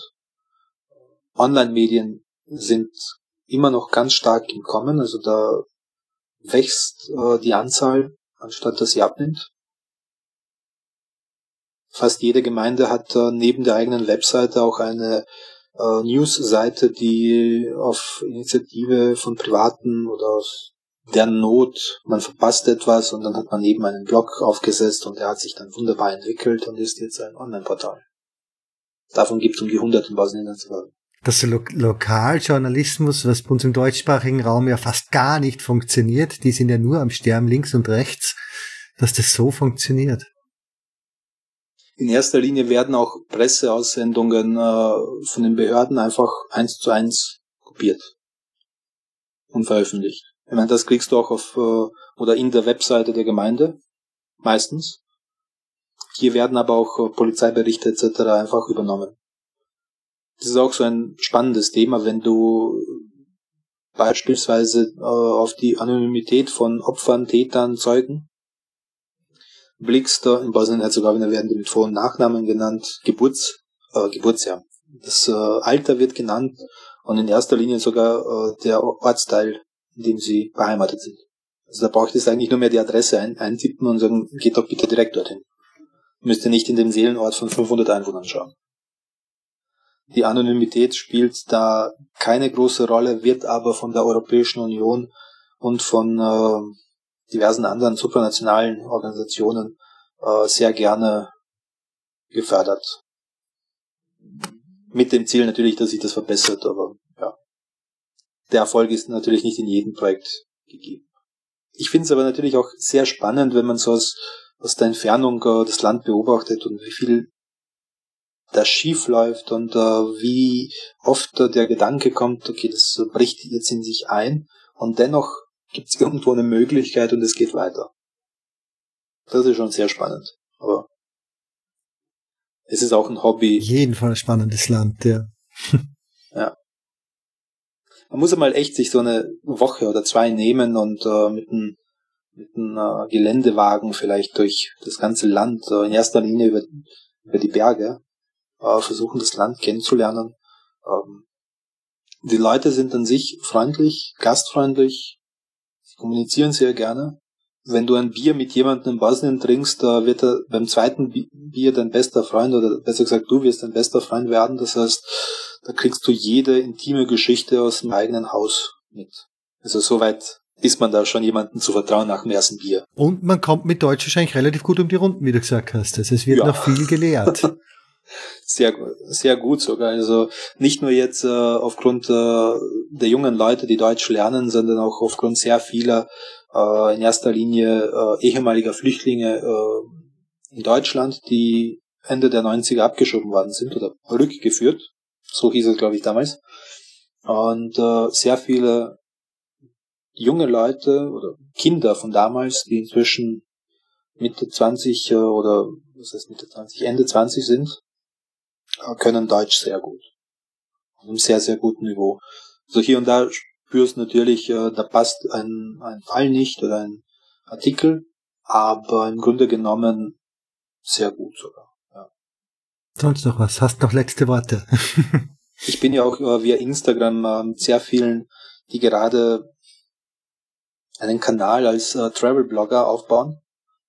Und äh, da merkt man dann schon, dass äh, sehr viele natürlich auch wieder nach Deutschland äh, hin und her reisen, äh, Österreich, äh, Schönbrunn, sehr beliebt, äh, München, der äh, Hauptplatz dort, der Marienplatz, ähm, also vor dem Rathaus in München. Das sind so gern gesehene Destinationen äh, von den Leuten, die äh, irgendwann einmal im Laufe ihres Lebens äh, in Deutschland Zuflucht gesucht haben oder in Österreich. Und die Orte besuchen sie sehr gerne wieder. Ja. Ich meine, es ist für mich ja interessant gewesen, so ein Gespräch äh, mit dir zu führen, äh, einfach auch aus dem Grund, um äh, sich selber wieder in Erinnerung zu rufen, wie die eigene Biografie sich bis heute entwickelt hat, der eigene Lebenslauf. Und ich bin ja generell so ein Fan von der Postmoderne, sprich einer Situation oder einer einem gesellschaftlichen Zustand, vielleicht trifft es das am ehesten, der von so vielen verschiedenen kulturellen Brüchen geprägt ist, wo man sich einfach auch selbst hinterfragt und sich sehr gerne sehr oft die Frage stellt, brauche ich das überhaupt? Soll ich das überhaupt so ausführen? Macht es für mich Sinn? Und dann veränderst du dich. Und das gefällt mir, dass äh, ich das jetzt auch im Rahmen unseres Gespräches hier, das inzwischen fast drei Stunden gedauert hat, äh, reflektieren habe können. Ja. Von deiner Seite? Ich bin, glaube ich, durch. so sehr, sehr, sehr, sehr, sehr viel gelernt und war ein tolles Gespräch, denke ich. Für mich auch sehr interessant äh, gewesen, an so einem Gespräch teilzunehmen, weil es auch im Rahmen eines Podcasts ist und das war für mich äh, ein erster Exkurs in diese Richtung. Vielleicht hört man ja wieder mal was von dir, wenn es dir jetzt gefallen hat. Einem anderen Thema, vielleicht hört mich schon in Deutschland oder oder in der Schweiz. Und da kann man natürlich dann auch über die Erfahrungen dort plaudern. Oder du motivierst mich äh, tatsächlich mich mit Migration zu beschäftigen in dieser Form und äh, wir besprechen das einmal aus Österreich, äh, Holland, Perspektive, Sicht, Bindung, was Auf auch immer. Jeden ja. Fall. Na, gut. Dann sage ich jetzt mal Danke. Danke auch für die Möglichkeit. Und Baba so viel zu meinem dieswöchigen Gespräch. Erstmal vielen, vielen Dank, dass ihr noch so lange dran geblieben seid. Wie versprochen möchte ich jetzt diese zehnte Episode nutzen, um mal kurz einen ersten Rückblick auf den Podcast zu nehmen. Als aller, allerwichtigste mal zuerst. Vielen, vielen, vielen herzlichen Dank für all die Leute, die sich schon bereit erklärt haben, mit mir zu sprechen. Ich bin echt so glücklich, wie, wie einfach es eigentlich war, die Leute zu finden. Also ich habe jetzt da wie ihr seht, ja zehn Folgen veröffentlicht. Und ich habe noch fertige Folgen, die auch wirklich gut genug zu veröffentlichen sind, habe ich auf der Festplatte. Ohne das Stress. Vier. Ich habe jetzt noch aktuell fünfeinhalb gute rumliegen, nehme auch wieder noch ein paar nächste Woche auf und habe so im Schnitt eigentlich auch ein, zwei Aufnahmen pro Woche. Das heißt, mein Urlaub, und davon mal spontanes, ich habe jetzt keinen Bock, ist gesichert. Problem ist natürlich, die sind alle ungeschnitten. Das heißt, so richtig ganz gesichert ist Urlaub auch nicht, aber sei es drum. Ähm, also so, so viel mal dazu. Und jetzt kommen wir schon zu der Stelle, wo ich euch um Hilfe bitten möchte. Und zwar, viele von euch sind natürlich noch in Deutschland und Österreich, aber ihr kennt vielleicht Leute, die ausgewandert sind.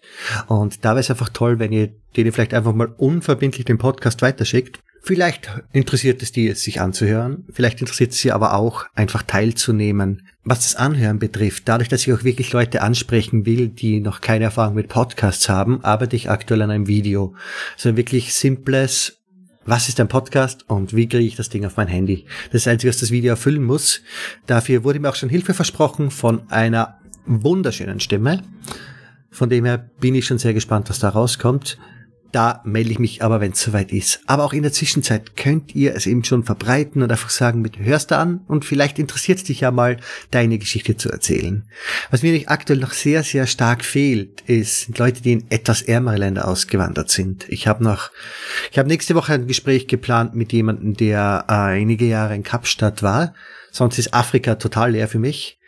Ich habe noch niemand in Asien, also ich hätte relativ fix wenigstens mit ähm, mittleren Managementpositionen in China oder mit Auswanderern in Japan gerechnet, aber da habe ich sich leider noch keiner gemeldet. Also auch da, wenn ihr Leute in Asien kennt, die dorthin ausgewandert sind, würde ich mich sehr, sehr darüber freuen. Oder auch Asiaten, die als Erwachsene nach äh, Europa, also nach Deutschland, Österreich, wo auch immerhin ausgewandert sind, halt Deutsch sprechen. Auch mit denen möchte ich sehr gerne reden, weil das ist ja auch, wie man merkt, ich möchte ja nicht nur, der Podcast ist ja nicht so straightforward Auswanderer. Es geht natürlich auch ein bisschen um Einwanderer und es, ist, es gehört einfach irgendwie zusammen. Also wenn ich mit Leuten rede, die das Land verlassen, finde ich es relativ richtig und passend, auch mit Leuten zu reden, die dann reinkommen. Also mit der Gegenseite und wie vergleicht sich das und so weiter. Ich habe jetzt auch nächste Woche auch wieder ein anderes interessantes Gespräch geplant. Interessant, weil es mit einer Niederländerin in Berlin ist und das ist für mich so mein Gegenstück. Also ich bin ja, ein paar Mal ist im Podcast schon erwähnt worden, ich bin ja in den Niederlanden und von dem her wird das, denke ich, auch sehr spannend für mich. Rumble, Rumble, Rumble, das hat eigentlich gar nichts damit zu tun. Äh, ursprünglicher Punkt, wie gesagt, bewerbt mich. Also, äh, wenn ihr Leute kennt, die es interessiert, schickt es weiter. Ihr braucht auch wahrscheinlich nicht mehr Podcast erklären. Solltet mal die Webseite anhören und irgendwann kommt dann das Video. Thema Social Media, da versuche ich ein bisschen mehr zu machen, als nur einmal die Woche rauszuschießen. Mein neu, meine neue Folge ist online. Und zwar habe ich jetzt angefangen, bei jeder Folge werde ich jetzt da mindestens einen Teaser vorab veröffentlichen. Den veröffentliche ich auf YouTube und auf Facebook. Und da ist einfach nur kurzer, ein bis zwei Minuten Ausschnitt aus der Folge. Mehr nicht.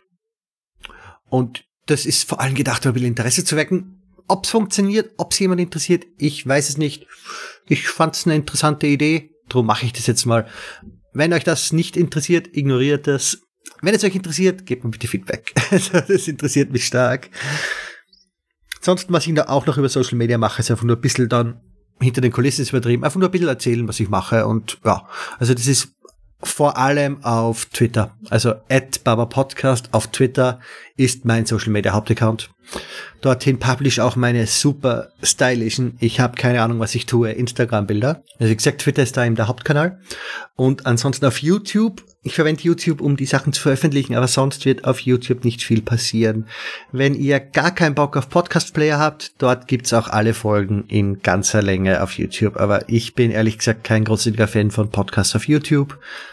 Jeder, wer will. Mir ist es doch egal. Ähm, das war's eigentlich auch schon von meiner Seite. Ich möchte mich einfach nochmal bedanken an alle, die jetzt zugehört haben, vor allem alle, die jetzt immer noch zuhören. Bei fast zwei Stunden 45 noch dran zu sein, ist schon wirklich eine Leistung. Ich kenne das. Aber von dem her danke, danke, danke, dass ihr da seid. Gebt mir Feedback, gut, schlecht, was soll ich ändern, was passt gar nicht. Ich freue mich über jedes Feedback. Muss nicht öffentlich sein, ihr könnt mir auch Mail, PM oder sonst was schreiben. Und da ich jetzt x-mal gesagt habe, wo ihr mich überall findet und folgen könnt und was weiß ich alles, alle Social Media Profile, alle Links findet ihr immer am Ende der Show Notes. Folgt mir dort, gebt mir dort Feedback. Ich freue mich auf jeden Fall von euch in irgendeiner Form auch zu hören. Wünsche ein schönes Wochenende oder schöne Arbeitswoche. Bis zum nächsten Mal und Baba.